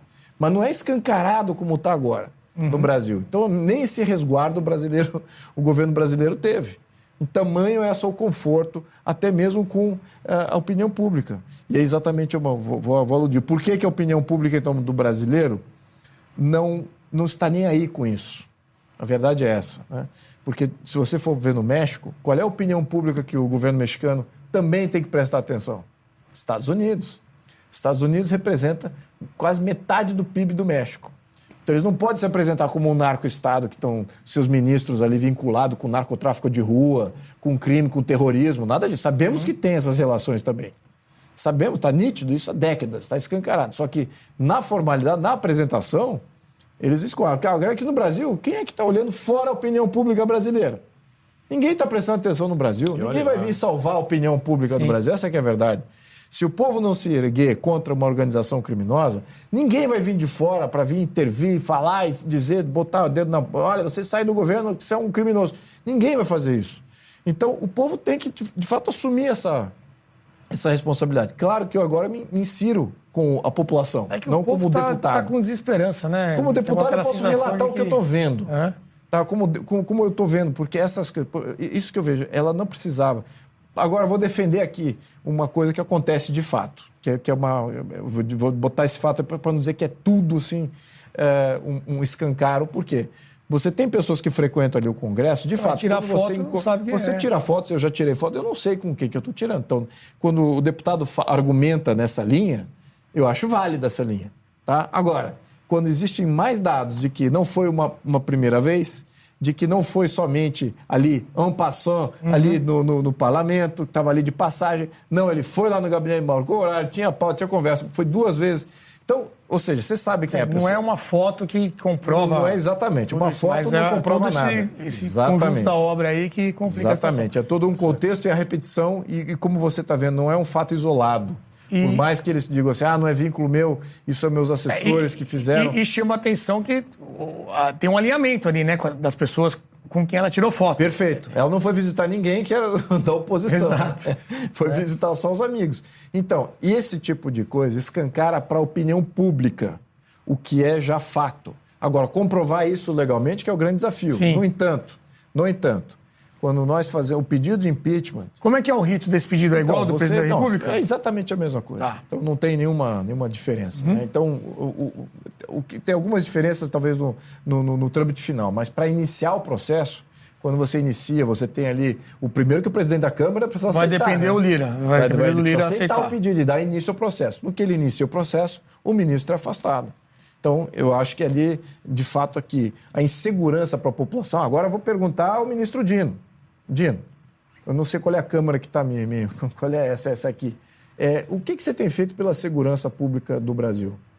Tanto fronteiriça quanto interna. Como é que está indo esse? Eu, eu não estou seguro. Eu não acho que a segurança está boa. Eu não, não, não me sinto seguro. E muitos brasileiros não se sentem seguros. Você estaria fazendo o melhor trabalho, de fato, agindo pela segurança pública do Brasil, com todo esse poder que você conseguiu concentrar, com o Judiciário te, te ajudando, com a Polícia Federal ideologicamente alinhada com o que você quer fazer, em vez de fazer perseguição política, dá segurança pública para a população e fazer esse tipo de aceitar esse tipo de gente que vem ali falar com teus assessores, que está gravitando em torno dos deputados que representam você, que defendem você, não é bom para você, não é bom para o país. Eu não sei o que, que você ganha em não atendendo a opinião pública. Poderia facilmente estar atendendo a opinião pública, dando segurança para a opinião pública. Mas não, resolve fazer perseguição política e deixar a população com a percepção crescente de que está completamente vulnerável. Para que isso? Eu não sei qual é o ganho. De fato, não sei qual é o ganho. Mas acho que o senhor, como ministro da Justiça, perdeu muito nesse processo. Perdeu muito e está óbvio quem é que está à sua volta. Então busque novos amigos, ou então se torne, diria aqui um grande otimismo, se torne a grande mudança que o Brasil precisa na questão de segurança. Tá aí o recado, então, agora aqui do parlamentar, Luiz Felipe Julianes de Bragança, deputado federal, para o ministro Flávio Dino, que é, constantemente é convocado né, para audiências públicas, para falar em comissões. De vez em quando ele vai, de vez em quando ele não vai, mas agora ele está num foco aí muito grande e com esse pedido de impeachment sendo preparado em torno dele por conta aí dessas visitas recebidas pelo Ministério da Justiça. E falando em pedido de impeachment, nós temos é, uma entrevista que foi feita pela nossa repórter Guta Pini, lá em Brasília, com o senador Flávio Arns, ele que é do PSB do Paraná, falando sobre uma proposta dele para é, novas regras né, para a atuação do STF. A gente já trouxe aqui alguns projetos que foram apresentados. Esse especificamente fala sobre limite de mandato, né, de tempo de mandato para os ministros e outras mudanças é, para a atuação do Supremo. A gente vê esse embate entre os poderes aumentando cada vez mais, né? A gente viu o Supremo avançando muito nos últimos tempos e agora, quem sabe, pelo menos em termos de projeto, parece que o Congresso está tentando colocar ali um freio nessa atuação do Supremo. Vamos ver essa entrevista e entender o projeto do senador Flávio Arnes. Oi, pessoal, estamos aqui com o senador Flávio Arns, que é autor de uma proposta de emenda constitucional que altera a forma de entrada dos ministros do Supremo. Senador, conta para nós detalhes dessa proposta. É, na verdade, são três itens que são definidos na proposta. O primeiro deles é que nós teríamos mandatos definidos de 15 anos. Por que 15 anos? Que todo debate que está acontecendo no Senado Federal se refere a 12 anos, ou seja, duas vezes a mais o mandato atual de governador, prefeito, deputado estadual, federal, vereador que é de quatro anos, então iria para 12. Como nós estamos discutindo não ter mais a reeleição e o mandato ser de cinco anos, então seriam 15 anos. A segunda mudança é o corte de entrada, que atualmente é 35 anos. E eu considero importante, sujeito a debate no Senado Federal, que a pessoa tenha mais experiência de vida, mais sabedoria, porque vai participar da Suprema Corte do país. Então, esse corte etário dos 35 deve aumentar para 50 na proposta.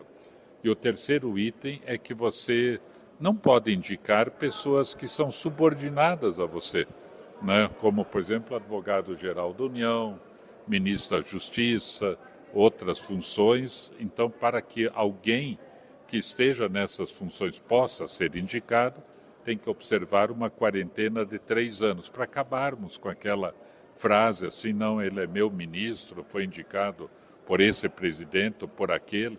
Né? O ministro tem que ser o ministro do Brasil, do STF e não de pessoas individualizadas.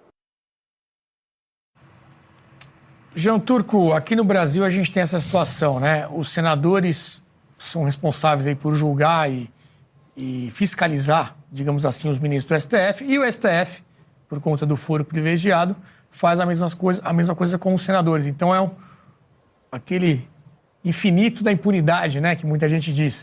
O que, que você acha de uma proposta como essa? Tem, teu sentimento é alguma chance de uma resposta, de uma reação do Congresso em relação a tudo que vem acontecendo? Olha, alguma coisa tem que ser feita, porque assim como está a situação atualmente, é evidentemente negativa e desequilibrada no mínimo. Né? Então, podemos debater no mérito uma proposta, um detalhe ou outro, mas eu parto dessa premissa que assim como está, não está bom e está muito desequilibrado. É, de onde vem, acredito, o problema assim, na raiz? Primeiro, o problema é na Constituição.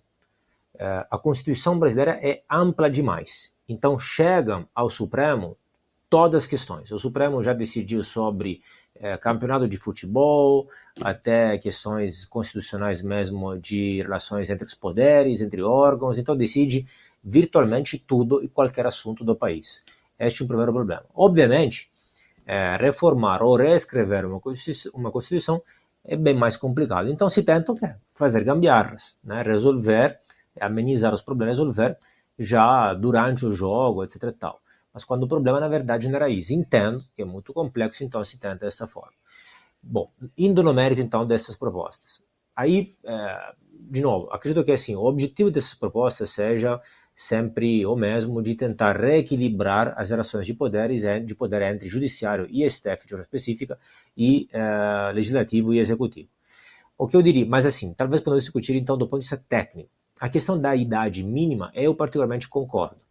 Concordo de forma geral em subir a idade mínima, inclusive não só no judiciário, não só no STF, mas de forma geral eh, nos vários órgãos do Estado. Por quê? Porque isso responde a um velho, uma velha ideia, um velho chamado, desde até a República de Platão. Platão falava que o rei filósofo, o governante, tinha que ter no mínimo 40 anos de idade. Por quê? Porque a ideia era, é, ainda que você precisa ter uma certa experiência e uma certa sabedoria também, né? uma certa calma, de ânimo, etc., acumulada, que geralmente, é claro que é, é um número 40, 50 ou 20 anos de experiência, etc. É um número arbitrário aproximativo e pode ter gente que mesmo assim não desenvolveu, ou precisa de mais tempo, ou quem desenvolve antes, mas é para pôr um limite mínimo né, uh, para eventualmente evitar maiores problemas. Então, neste sentido, acredito que seja interessante. Sobre uh, a participação de pessoas que não são juízes, também, por exemplo, se poderia colocar, um, ou por exemplo, advogados, um limite mínimo de anos de experiência, como em alguns países no exterior. Então, advogados podem virar juízes do STF, do, do Supremo, mas depois de 10, 15, 20 anos de experiência como advogados. Ou até só limitar isso para juízes mesmo. Outro ponto muito complicado é a questão das, das decisões individuais dos juízes. Né? Então, eu, eu entendo que evidentemente, sendo que a Constituição é muito ampla e aí leva para o Supremo uma série enorme de questões, de decisões, então, se você esperar o plenário se reunir como um todo, realmente a fila vai demorar muito. E aí, às vezes, por, por esse motivo, se cria a gambiarra das decisões individuais. E aí, agora, se nota o problema disso, porque muitas vezes, o que, coisa eh, que nós já vimos, inclusive, no programa passado, semana passada, o que você tem, então, que é é, um juiz, com uma decisão é, monocrática, consegue é, pausar ou reverter uma decisão do legislativo por muitos e muitos meses ou até anos, e no enquanto, então, vale a regra decidida pela, por uma decisão monocrática, que evidentemente deveria ser uma exceção, mas acaba sendo é, mais que uma exceção, acaba tendo várias exceções, até compondo às vezes uma norma mesmo, acaba sendo a norma. Então, isso também poderia ser revisto. Decisões monocráticas realmente geram um problema enorme. E há uma questão também, como você eh, notou, que obviamente é aquela da, da, do possível conflito de interesse entre quem faz a sabatina, quem escolhe, quem julga, quem é julgado. Né? Então, basicamente, aquela ideia, segundo a qual, bom, quem é, o Senado pode fazer a sabatina e recusar o nome do, de indicação de, de, juiz para o Supremo, etc. Mas como os senadores eventualmente serão judicados, judicados pelo Supremo, então, obviamente, eles não têm muitos incentivos a ir contra, porque caso um, dois senadores votem contra é, o juiz específico e depois ele seja aprovado mesmo assim, o cara pode se lembrar disso para sempre e, eventualmente, num processo futuro, pode decidir contra aquele senador. Obviamente, isso realmente gera um conflito de interesse muito complicado, e aí, de fato, acontece que o Senado aprova qualquer coisa. Né? O Senado é, é, renuncia a abrir mão do seu papel, na verdade, de, de filtrar esses nomes e acaba, na verdade, é, passando qualquer nome que seja proposto. E há um problema ainda, que é o problema das indicações mesmo, né? Ou seja, especialmente alguns políticos, evidentemente, nomearam, colocaram lá quem? Os amigos, o próprio advogado, o advogado do, o advogado do partido, etc. E aí, ali nós temos um problema realmente muito mais grave, muito mais profundo, de cultura política, de patrimonialismo, de instituições, de conluio entre interesses privados e interesses públicos, que é muito, muito mais difícil ainda de resolver fazer com que um político eh, não eh, indique, não nomeie eh, alguém de interesse, um amigo dele, alguém que serviu a ele, etc., você pode até tentar pôr, como neste caso, alguns entraves. Ah, não pode colocar o ministro da Justiça, não pode colocar o PGR, não pode colocar. Mas sempre haverá uma forma dele colocar alguém apadrinhado por ele. É muito complicado. E afinal, podemos, são válidas essas tentativas, mas afinal eles vão só achar uma forma mais sofisticada de fazer. Né? Nós temos um problema de, eh, na raiz, além desses detalhes técnicos, de cultura jurídica mesmo.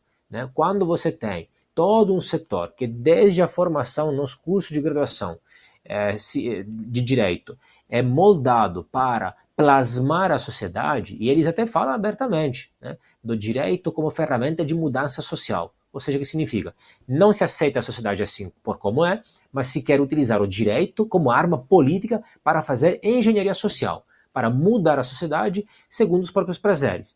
Geralmente, podem até ser bem intencionados, mas não se nota é, o autoritarismo disso. E aí o resultado de milhões e milhões, de milhares e milhares de pessoas formadas e formatadas, todas com, essas cabe com essa cabeça, é nisso que dá. É, a impressão que dá é que esse tema, acho que desde o nosso primeiro programa ele já apareceu, né? Desse, essa tentativa de igualar ali a força entre os poderes e vai ainda longe, né? Até que algum, alguma medida dessa seja votada.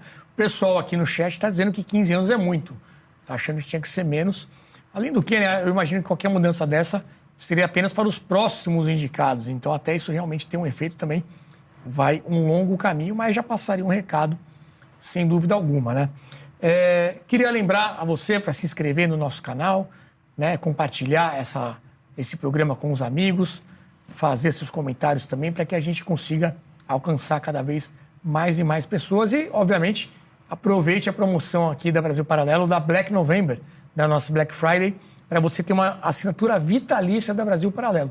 Assine uma vez só e tenha BP pelo resto da vida. O Lucas Ferrugem já esteve aqui com a gente hoje para explicar essa promoção. Se você chegou agora, volta um pouquinho no vídeo depois para assistir esse pedaço aqui com a presença do Lucas. Ok, gente? Mudando aqui a nossa pauta, vamos falar, infelizmente, de mais um ato aqui na Avenida Paulista, em que as pessoas, sem nenhum tipo de, de vergonha, de disfarçando nada, apoiando um grupo terrorista, o Hamas, nesse último domingo. É, temos um vídeo aí que eu vou colocar para depois a gente comentar porque agora está tudo muito escancarado e a gente comentou até no, no, na semana passada que era um grupo pequeno. A minha impressão é que esse grupo está ficando cada vez maior. Vamos ver.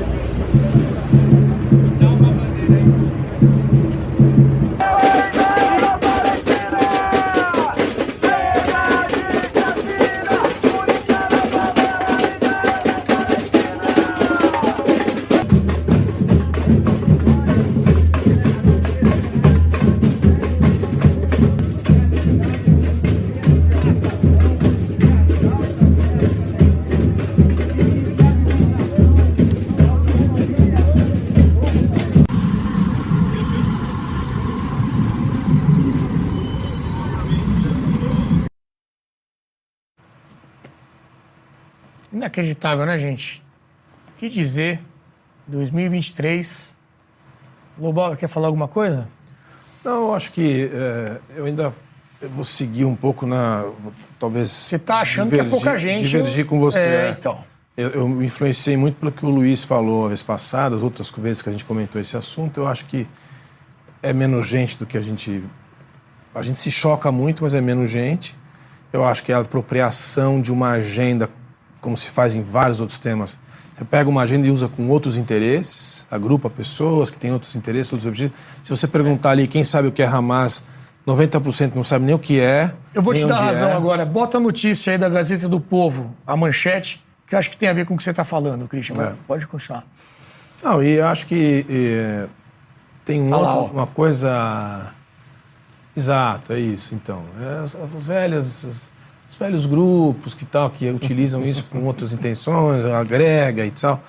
Mas é, a, conclusão é a seguinte: primeiro, o Brasil é um país marginal nessa conversa, não deveria ser, mas ficou. E com esse tipo de agenda e com esse tipo de comportamento que o governo está tendo, a diplomacia brasileira está tendo, saiu do circuito. Os atritos são ridículos.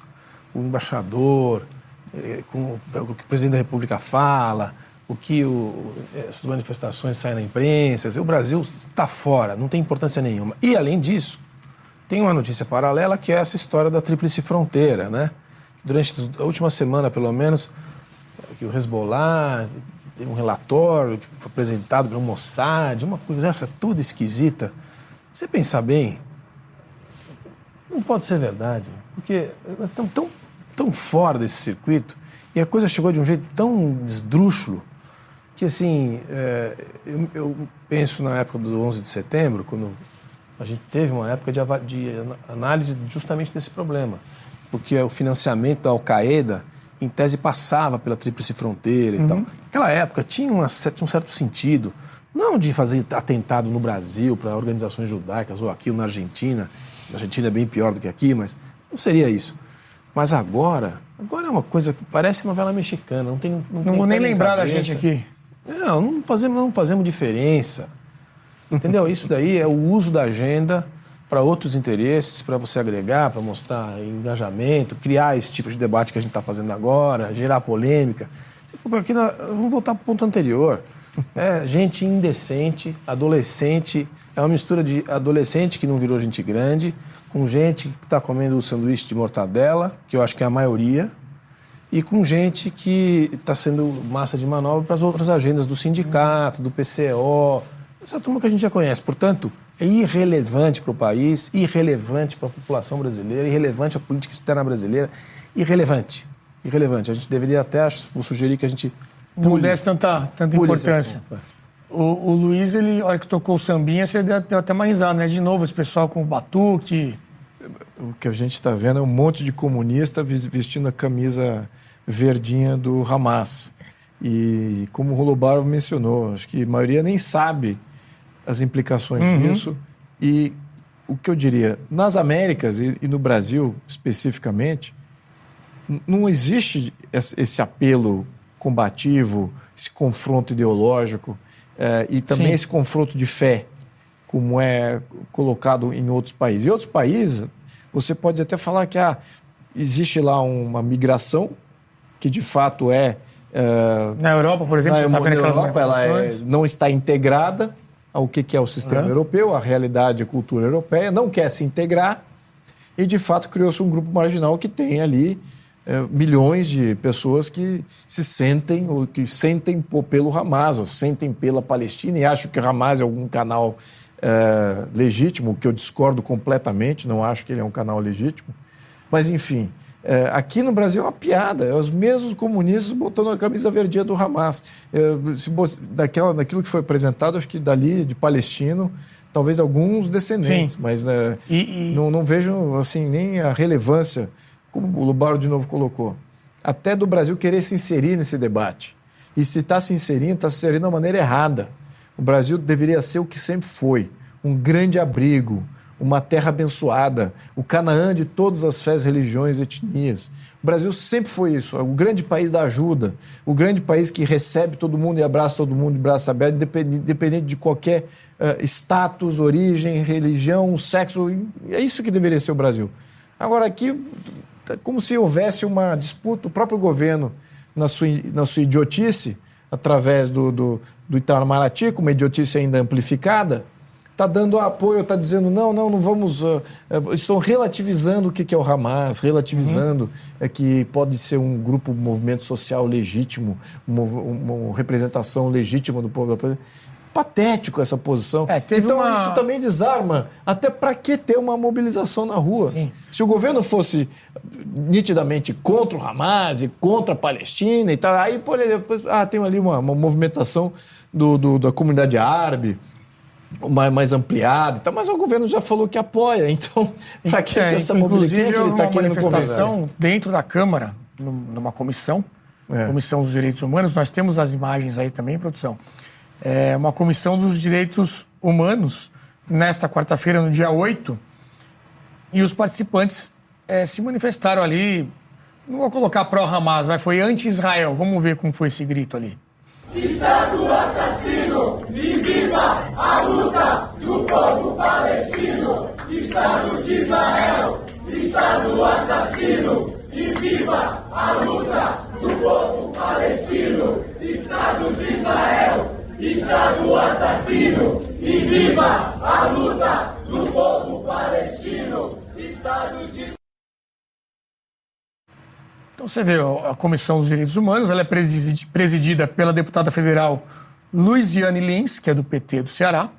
Tinham ali vários é, deputados de esquerda, né, simpáticos aí à causa palestina, vamos colocar assim. É, então isso está lá em Brasília também. E houve também uma declaração, acho que de hoje, se não me engano, do presidente Lula falando mais uma vez sobre a guerra. E ele dá meio que uma igualada ali entre as atuações de Israel e do Hamas. Vamos assistir nessa guerra, sabe, depois do ato provocado, eu digo ato de terrorismo do Hamas, que provocou um ato, as consequências da solução do Estado de Israel é tão grave quanto foi a do Hamas, porque eles estão matando inocentes, sabe, sem nenhum critério. Sem nenhum critério. Sabe, joga bomba onde tem criança, onde tem hospital, a pretexto de que um terrorista está lá, não tem explicação. Primeiro vamos salvar as crianças, as mulheres, aí depois faz a briga com quem quiser fazer. É, então ele, ele, coloca ali, primeiro ele fala que ó, o ato terrorista do Hamas, isso até dá uma animada, né? Olha, tá reconhecendo né, que é terrorista, no começo da guerra havia essa dificuldade em falar essas palavras. Só que aí ele fala que é tão grave quanto foi a resposta de Israel. Então, então ele está dizendo que Israel teve uma atitude também de terrorista, né? inclusive querendo matar crianças a pretexto de matar terroristas. Quando a gente já viu de várias formas que o Hamas, na verdade, utiliza hospitais e, locais com a população civil como escudo humano, justamente depois para poder ter esse tipo de repercussão pelo mundo. Jean Turco, não sei se você tinha visto essa fala aí do presidente Lula, mas é o que o pessoal está dizendo aqui, né? Parece que o governo não faz questão nenhuma de se posicionar de uma forma é, mais condenatória ao Hamas. Pelo contrário, uma, cada vez mais um outro ato ali de, de simpatia a esse lado do conflito. O que, que você tem achado? Pois é, é, e não só, eu diria que o governo, este governo, nem pode inclusive, nem poderia se permitir de criticar fortemente Hamas por vários motivos, mas um de forma específica, porque este governo é aliado do Irã, e o Irã é quem financia Hamas e Hezbollah, inclusive. Então não pode também por isso. Eu concordo com Lobauer e com, com os dois, dois, meus colegas que, na verdade, essa, essa manifestação, essas manifestações, de forma geral, são minorias barulhentas. É, inclusive, é, eu destacaria ao contrário, ou seja, o Brasil, neste caso, se destaca positivamente, porque em vários dos países ocidentais, França, Inglaterra, Estados Unidos, Itália, Alemanha, vocês viram as imagens manifestações muito mais numerosas em favor da Palestina, ou, na verdade, às vezes explicitamente, às vezes de forma escondida, em favor de Hamas. Aqui muito pouco. É, em, outra, em outro episódio, outro, outro programa, outra semana, eu mostrei os dados das postagens é, no Twitter pró-Israel e pró-Palestina. A maioria são pró-Israel. Então, a meu ver, é uma minoria barulhenta.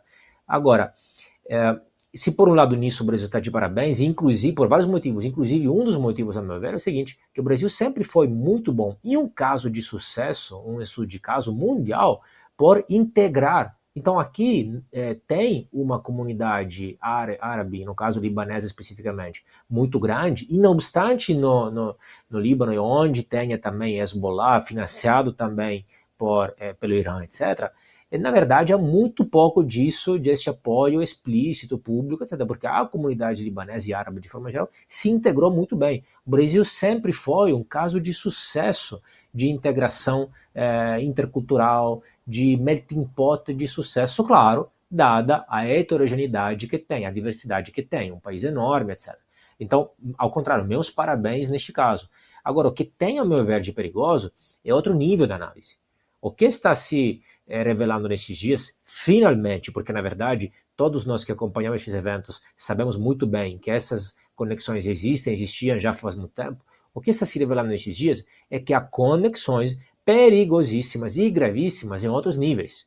Então, há conexões a níveis, é, se, se, supõe que haja, que haja conexões ao nível do crime organizado. O que nós vimos esses dias é que há conexões entre narcoestado, PCC, Comando Vermelho, é, Hezbollah, Hamas, etc.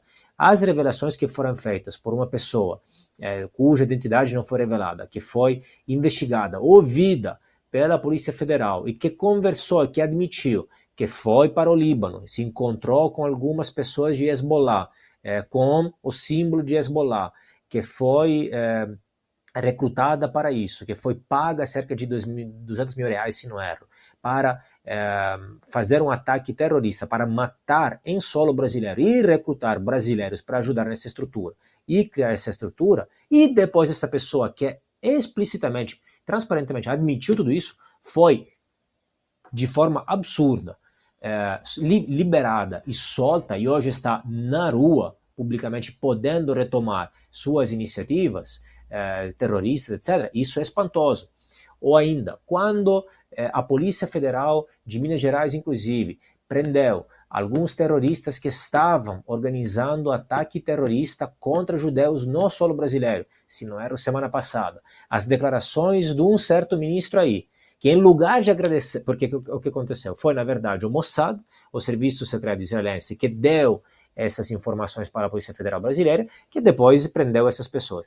Em lugar de agradecer o Serviço Secreto Israelense por passar essas informações e ajudar a, a, a prender perigosos terroristas que estavam organizando é, é, homicídios de judeus em solo brasileiro, o ministro é, quis é, destacar que o Brasil, que aqui ninguém manda de fora, que o Serviço Secreto dos Estrangeiros não mandam e que reforça a soberania nacional, etc um, uma frase assim de, de, de revanchista, de, de, baixíssimo nível, de, de, viralatismo que é, que, é, que é doença mental e, e, e, nada mais. Quando você vê a matéria ainda, termino, quando, terceiro caso, quando você vê a matéria da Veja desses dias, que mostra a base secreta do Irã em São Paulo, e você vê outros importantes jornalistas que mostram que, na verdade, é, essas conexões do Irã na, no Brasil. São velhas desde os anos 90, desde os anos 80, inclusive na conexão com a Argentina, onde foram praticados ataques terroristas, mas onde foi usada, tudo indica, o Brasil, eh, alguns destes ataques terroristas foram organizados, inclusive, em solo brasileiro, ali que está algo que, que tem que ser investigado, que tem que estar sob os holofotes da mídia e mais perigoso mesmo. Agora, a população, a opinião pública, me parece que está de parabéns está mais do lado de Israel e contra o terrorismo majoritariamente. É, o Jean Turco trouxe aí fatos bem graves mesmo, né? E principalmente desse é, correspondente, digamos assim, confesso, né, do Hezbollah, que simplesmente foi liberado aí depois de admitir muitos fatos gravíssimos. E falando em terrorismo, Lobauer, e de ministro, que também o, o, o Jean Turco relembrou né, a fala do ministro que, em vez de agradecer e ter uma atitude ali é, realmente de, de de ministro. De ministro, né? De ver que foi ajudado nessa operação para identificar ali um risco grande, não. Ele ficou meio que ofendido ali com uma interferência, uma, uma questão de soberania nacional. Tem um outro ministro, que é o ministro do Desenvolvimento Agrário, que falou sobre o MST. Você até aqui mandou essa notícia para gente, uma notícia que está no Globo. Invasões do MST são instrumento legítimo são instrumentos legítimos de pressão, diz ministro do Desenvolvimento Agrário. Paulo Teixeira aí com o bonezinho do MST. É... Lobauer. Aqui também é uma minoria, mas aqui essa minoria causa estrago grande, né? Não, mas acho que faz, faz tudo um pacote de, de, de, notícias muito, muito parecidas, as que você Voltamos com aquela coisa da contravenção, né? Que também. É, não, isso aqui é o seguinte ministros. Paulo Teixeira é conhecido, velho conhecido já, né? Deputado, você deve conhecer. Conheço também. É, é uma figura complicada, para dizer o mínimo. Ele está dizendo simplesmente o seguinte: é legítimo. Então rasga a Constituição não existe direito de propriedade. É isso que ele está falando. Certo? Ele ainda faz uma, uma relativização, porque são propriedades que estão em litígio e tal, mas não importa. Isso é o tipo de coisa que assim, faz um pouco parte desse quantidade de, eh, de, de, de, reações, como teve o ministro Dino quando foi auxiliado em tese pelo Mossad. São reações assim para jogar para a torcida, sabe? É uma coisa. Uhum. Não é posição de ministro. Aliás, esse ministério não devia nem existir, porque o Ministério do Desenvolvimento Agrário, no governo anterior, deixou de existir, foi para o Ministério da Agricultura, que é onde devia estar, porque não devia nem existir. Foi criado pelo Fernando Henrique. Faça-se justiça aqui. Foi um erro do Fernando Henrique, mas estava bom lá, a Tereza Cristina já tinha arrumado todas as questões, pronto, voltou, virou a ser um, um palco para toda essa, essa, agenda de, dos anos 60, com esse tipo de, de abordagem. E já temos mais invasões até agora no ano do que nos quatro anos anteriores. Né? Não, a gente já comentou aqui, o MST é uma coisa assim, só existe aqui. Um país desse que tem, tem terra pra, sobrando para todo mundo, é, um, é uma organização criminosa, a gente já disse aqui. É, e tem um ministro com esse perfil. Então, assim, vale nada, não vale nada. Nem ele, nem, nem a afirmação, nem o movimento. É. E só se agrega toda essa, essa quantidade de, de boçalidades que a gente está vendo, é, que esse governo está é. acumulando. Né? Faz parte desse pacote todo do governo. E tem alguém inusitado que também está com essa opinião sobre o governo. Sabe quem é? é? Ciro Gomes. Vamos assistir o que o Coroné, se me permitem aqui a brincadeira, falou sobre a avaliação dele sobre o governo Lula. Uma ministra de Estado do Brasil dizendo que a expressão, que a expressão buraco negro ela é racista.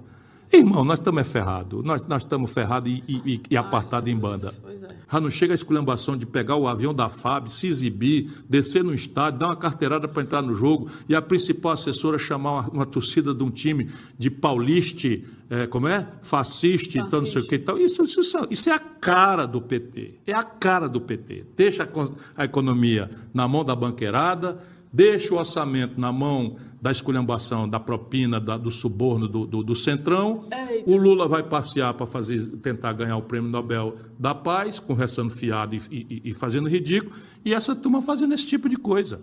Nós estamos ferrados mesmo.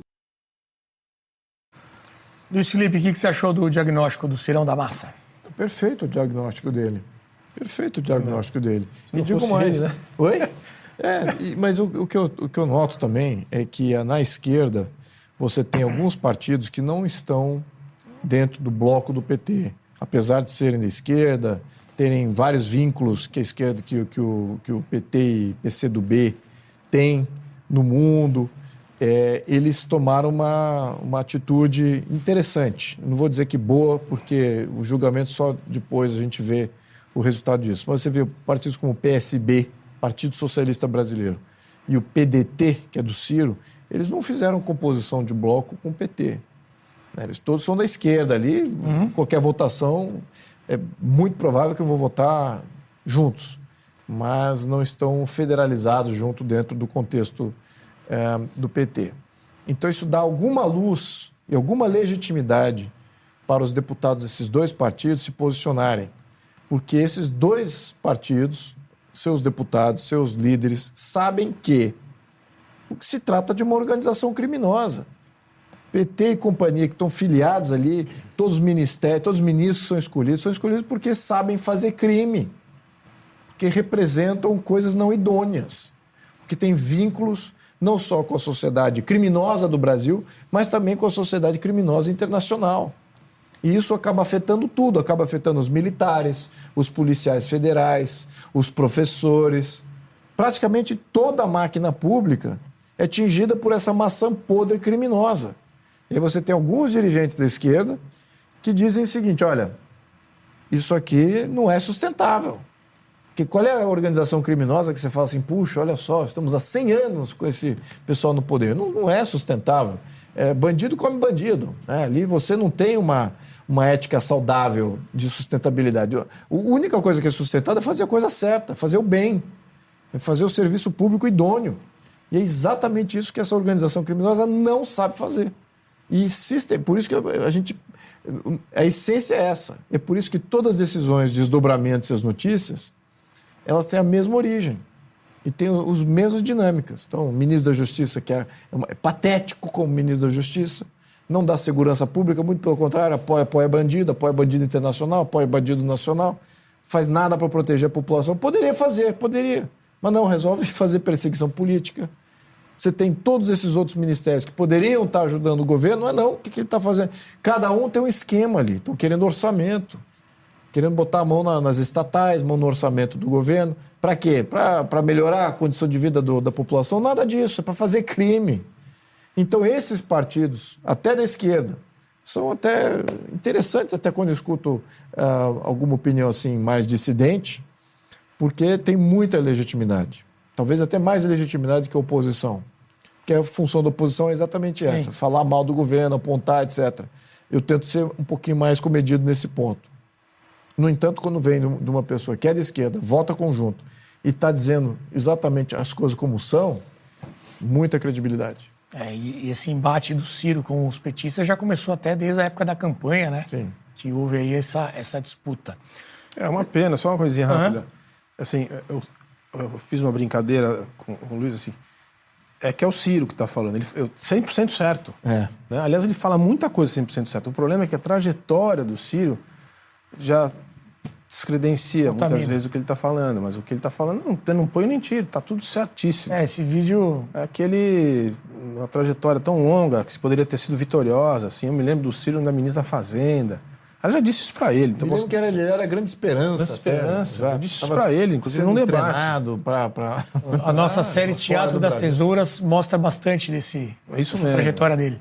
É, ele tem... É, a vida política. Ele, alguns momentos da história dele, ele foi... Perdeu muita credibilidade. Mas olha, né? aí é problema da esquerda, se a gente puder levantar esse tema, é um problema da, da esquerda se entregar aos grupos criminosos. É. E no fundo foi isso que a esquerda fez. Ela se entregou ao crime e aí, quando você se entrega ao crime, ou você é forte bastante para suprimir esse crime, eventualmente, como eu já havia apontado isso, ou você é forte bastante para sufocá-lo num segundo momento, ou você sucumbe inteiramente e você vira o crime. Você vira um agenciador do crime, que é o que eu acho que está acontecendo. Porque o governo não é forte. O Lula não é forte, ele é fraco. O PT é fraco, não tem apoio popular. Quem são os líderes fora o Lula tem mais visibilidade ali, que tem alguma credibilidade. Zero. Eu diria que são, é, o, é o thriller, né? Aquele monte de, de, de, de Zumbi. de, de, de zumbis desenterrados que vêm aterrorizar todo mundo de novo com as mesmas, com os mesmos é. sustos. Né? Então é isso que tá, a gente está vivendo uma regurgitação de um filme de horror que a gente já viu e não, não leva mais o susto. Deixa eles eu colocar o efeito até disso. Então vira patético. Então eles viraram o quê? Um agenciador do crime. Você vê todos os ministros ali. Pode, vamos enumerar, talvez são de um ou dois ali. Você pode até dizer que não, não, esses aqui ainda, ainda se salvam. Sim. Mas todos sistematicamente. Ou é corrupção ou é crime organizado. É corrupção, crime organizado. É corrupção, crime organizado. Sistematicamente. E o, e o, e o Lula encabeçando isso. E o Ciro está dizendo as coisas como são. Está dizendo, é. olha, é isso aqui. Eu já vi outros deputados do, do PSB também já apontando, ele já, já falando assim, não, eu vou até dar o nome dele aqui, o Jonas Donizete, que é prefeito aqui de Campinas, se posicionou, conhece Israel, conhece o povo israelita e já falou: não, não, Hamas é terrorista sim. De fato, Israel é um Estado de Direito, uhum. tem gente muito boa lá, um sistema muito positivo para a região. Então ele se posicionou. Isso destoou, eu, na minha opinião, do que, que a gente escuta sim. desse lado é, criminoso né, que vem aí do, dos mais vinculados com o governo. Enfim, então, parabéns a esse. Agora, é o bastante?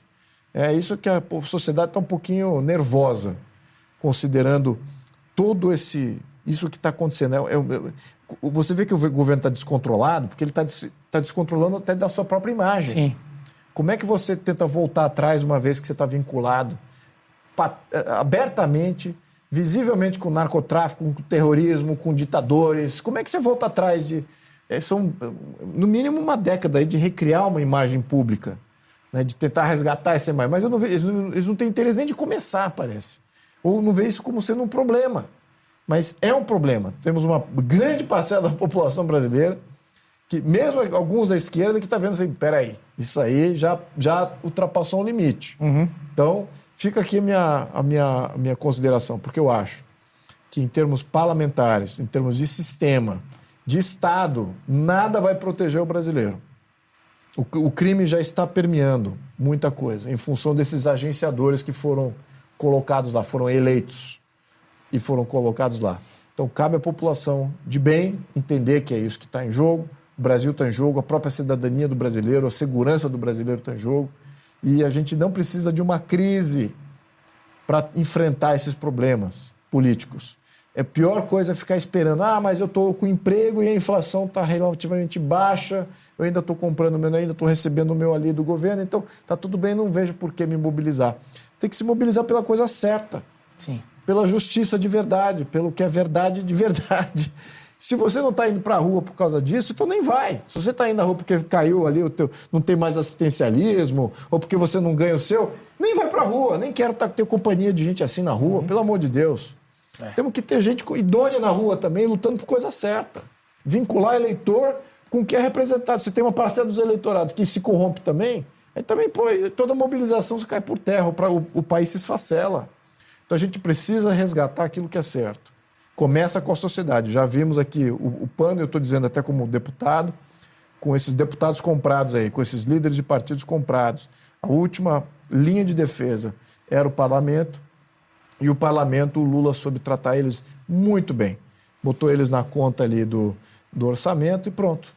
Estamos entregues agora. Estamos Não aí. temos mais o judiciário independente, o executivo está executando seu plano os parlamentares não estão fazendo a sua função, cabe mais uma vez à população. Dia 15 de novembro, já vou botar aqui uma. 15 de novembro está logo aí, hein, amigos. Vamos ver o que vai acontecer. Você vê que esse videozinho curto aí do Ciro rendeu bem. Eu vou querer um comentário final do Jean Turco, então, sobre esse assunto, para a gente fechar. E, e, quero saber, Jean Turco, você acha que é um sintoma aí de uma possível perda do apoio ali dentro da própria esquerda, de, de tão escancarado que a coisa está? Como é que você avalia? Olha, é, não gosto de Ciro, evidentemente, não acredito em nenhuma, nenhuma palavra que ele tenha falado. Acho que é um oportunista que esteve com o PT e depois é, caiu para fora quando conveniente, quando foi colocado fora. É, Ciro, para mim, é o barrichello da política brasileira. É, não, não, não, não porque chega atrasado, mas porque é o eterno número dois, ofuscado pela figura de Lula, ainda aos quase 80 anos e se não fosse por Lula, ele estaria lá, talvez até pior que ele. Então, é, acho que criticou mais por uma questão de oportunismo. Discordo que o governo Lula é, entregou o governo aos banqueiros. Na verdade, o que me parece que o governo trabalha, tenta fazer com que os banqueiros trabalhem para o governo e vai muito contra ah, os interesses dos banqueiros. Inclusive, a popularidade do governo na Faria Lima, por exemplo, já está caindo bastante. Não obstante, claro, alguns deles apoiaram publicamente. O que tem, talvez, que pode ter algum amparo, pode assim amparar um pouco a declaração dele, é que se por um lado Lula está já é, acenando a não respeitar as contas e querer colocar aquele 0,25, 0,5 de déficit, etc., que por outro lado é, o ministro da Economia, Haddad, está tentando, ao contrário, manter as contas é, estáveis e ordenadas. Mas isso acredito não porque seja tenha entregue o governo aos banqueiros, mas porque ele é o responsável das contas e queima o filme dele. Ele quer sair do governo, terminar o governo com um trabalho bem feito, até para um futuro político dele. Não porque acredite realmente nisso, porque ele sabe que é uma necessidade e porque depois precisa disso para uma eventual, ainda jovem, Haddad, né, é, em política, então para uma eventual candidatura dele é, de novo para presidente. Então acho que mais sentido. Mas uma coisa interessante sobre essa questão é, da, da ministra, das políticas é, antirraciais, etc., que acho que mostra é, uma das divisões do PT, assim como outros partidos têm, e outros partidos é, marxistas, socialistas, etc., têm ao redor do mundo, que é um pouco a divisão entre a velha esquerda, o velho socialismo, e o novo socialismo, especialmente essa nova pegada identitarista. E, a meu ver, nesse sentido, tem um fundo de verdade no seguinte, ou seja, que por um lado, na verdade, que essas, essas pautas às vezes geram alguma consequência é, factual real, mas às vezes declarações meramente simbólicas como essas é, são uma mera forma de remuneração simbólica para a torcida, para o eleitorado deles, mas de fato não gera nenhum benefício concreto para este eleitorado. É, não é um benefício, não é um subsídio, não é uma cota, etc. É uma mera remuneração simbólica, é uma frase jogada lá. Então o que acontece? Os governos usam muitas vezes as pautas identitaristas para é, maquiar, para esconder. Ou seja, eu dou remunerações econômicas factuais de verdade, né, subsídios, lobismo, é, tarifas de importação que são subsídios indiretos, etc., para meus amigos, ok? Eu financio indiretamente o, o setor de big business, de industriais, etc. E para manter calma a torcida aí, eu jogo uma frasinha, eu dou uma remuneração simbólica. Os caras se contentam de palavras, de declarações e de fato não ganham nada. Enquanto, com isso, essa, essa acaba sendo um instrumento para de fato favorecer os velhos amigos de sempre, o, o big business, que geralmente anda de mão dada com big government. Então, essas declarações e essas pautas, em parte, têm algum impacto real, em parte, é só uma arma para maquiar e mascarar a velha política de sempre. Nisso, acho que é, se, se interpretar desta forma, acho que a frase dele é bem interessante. Tá aí, gente. Chegando ao final aqui de mais um Cartas na Mesa, agradecer a sua participação, a sua audiência.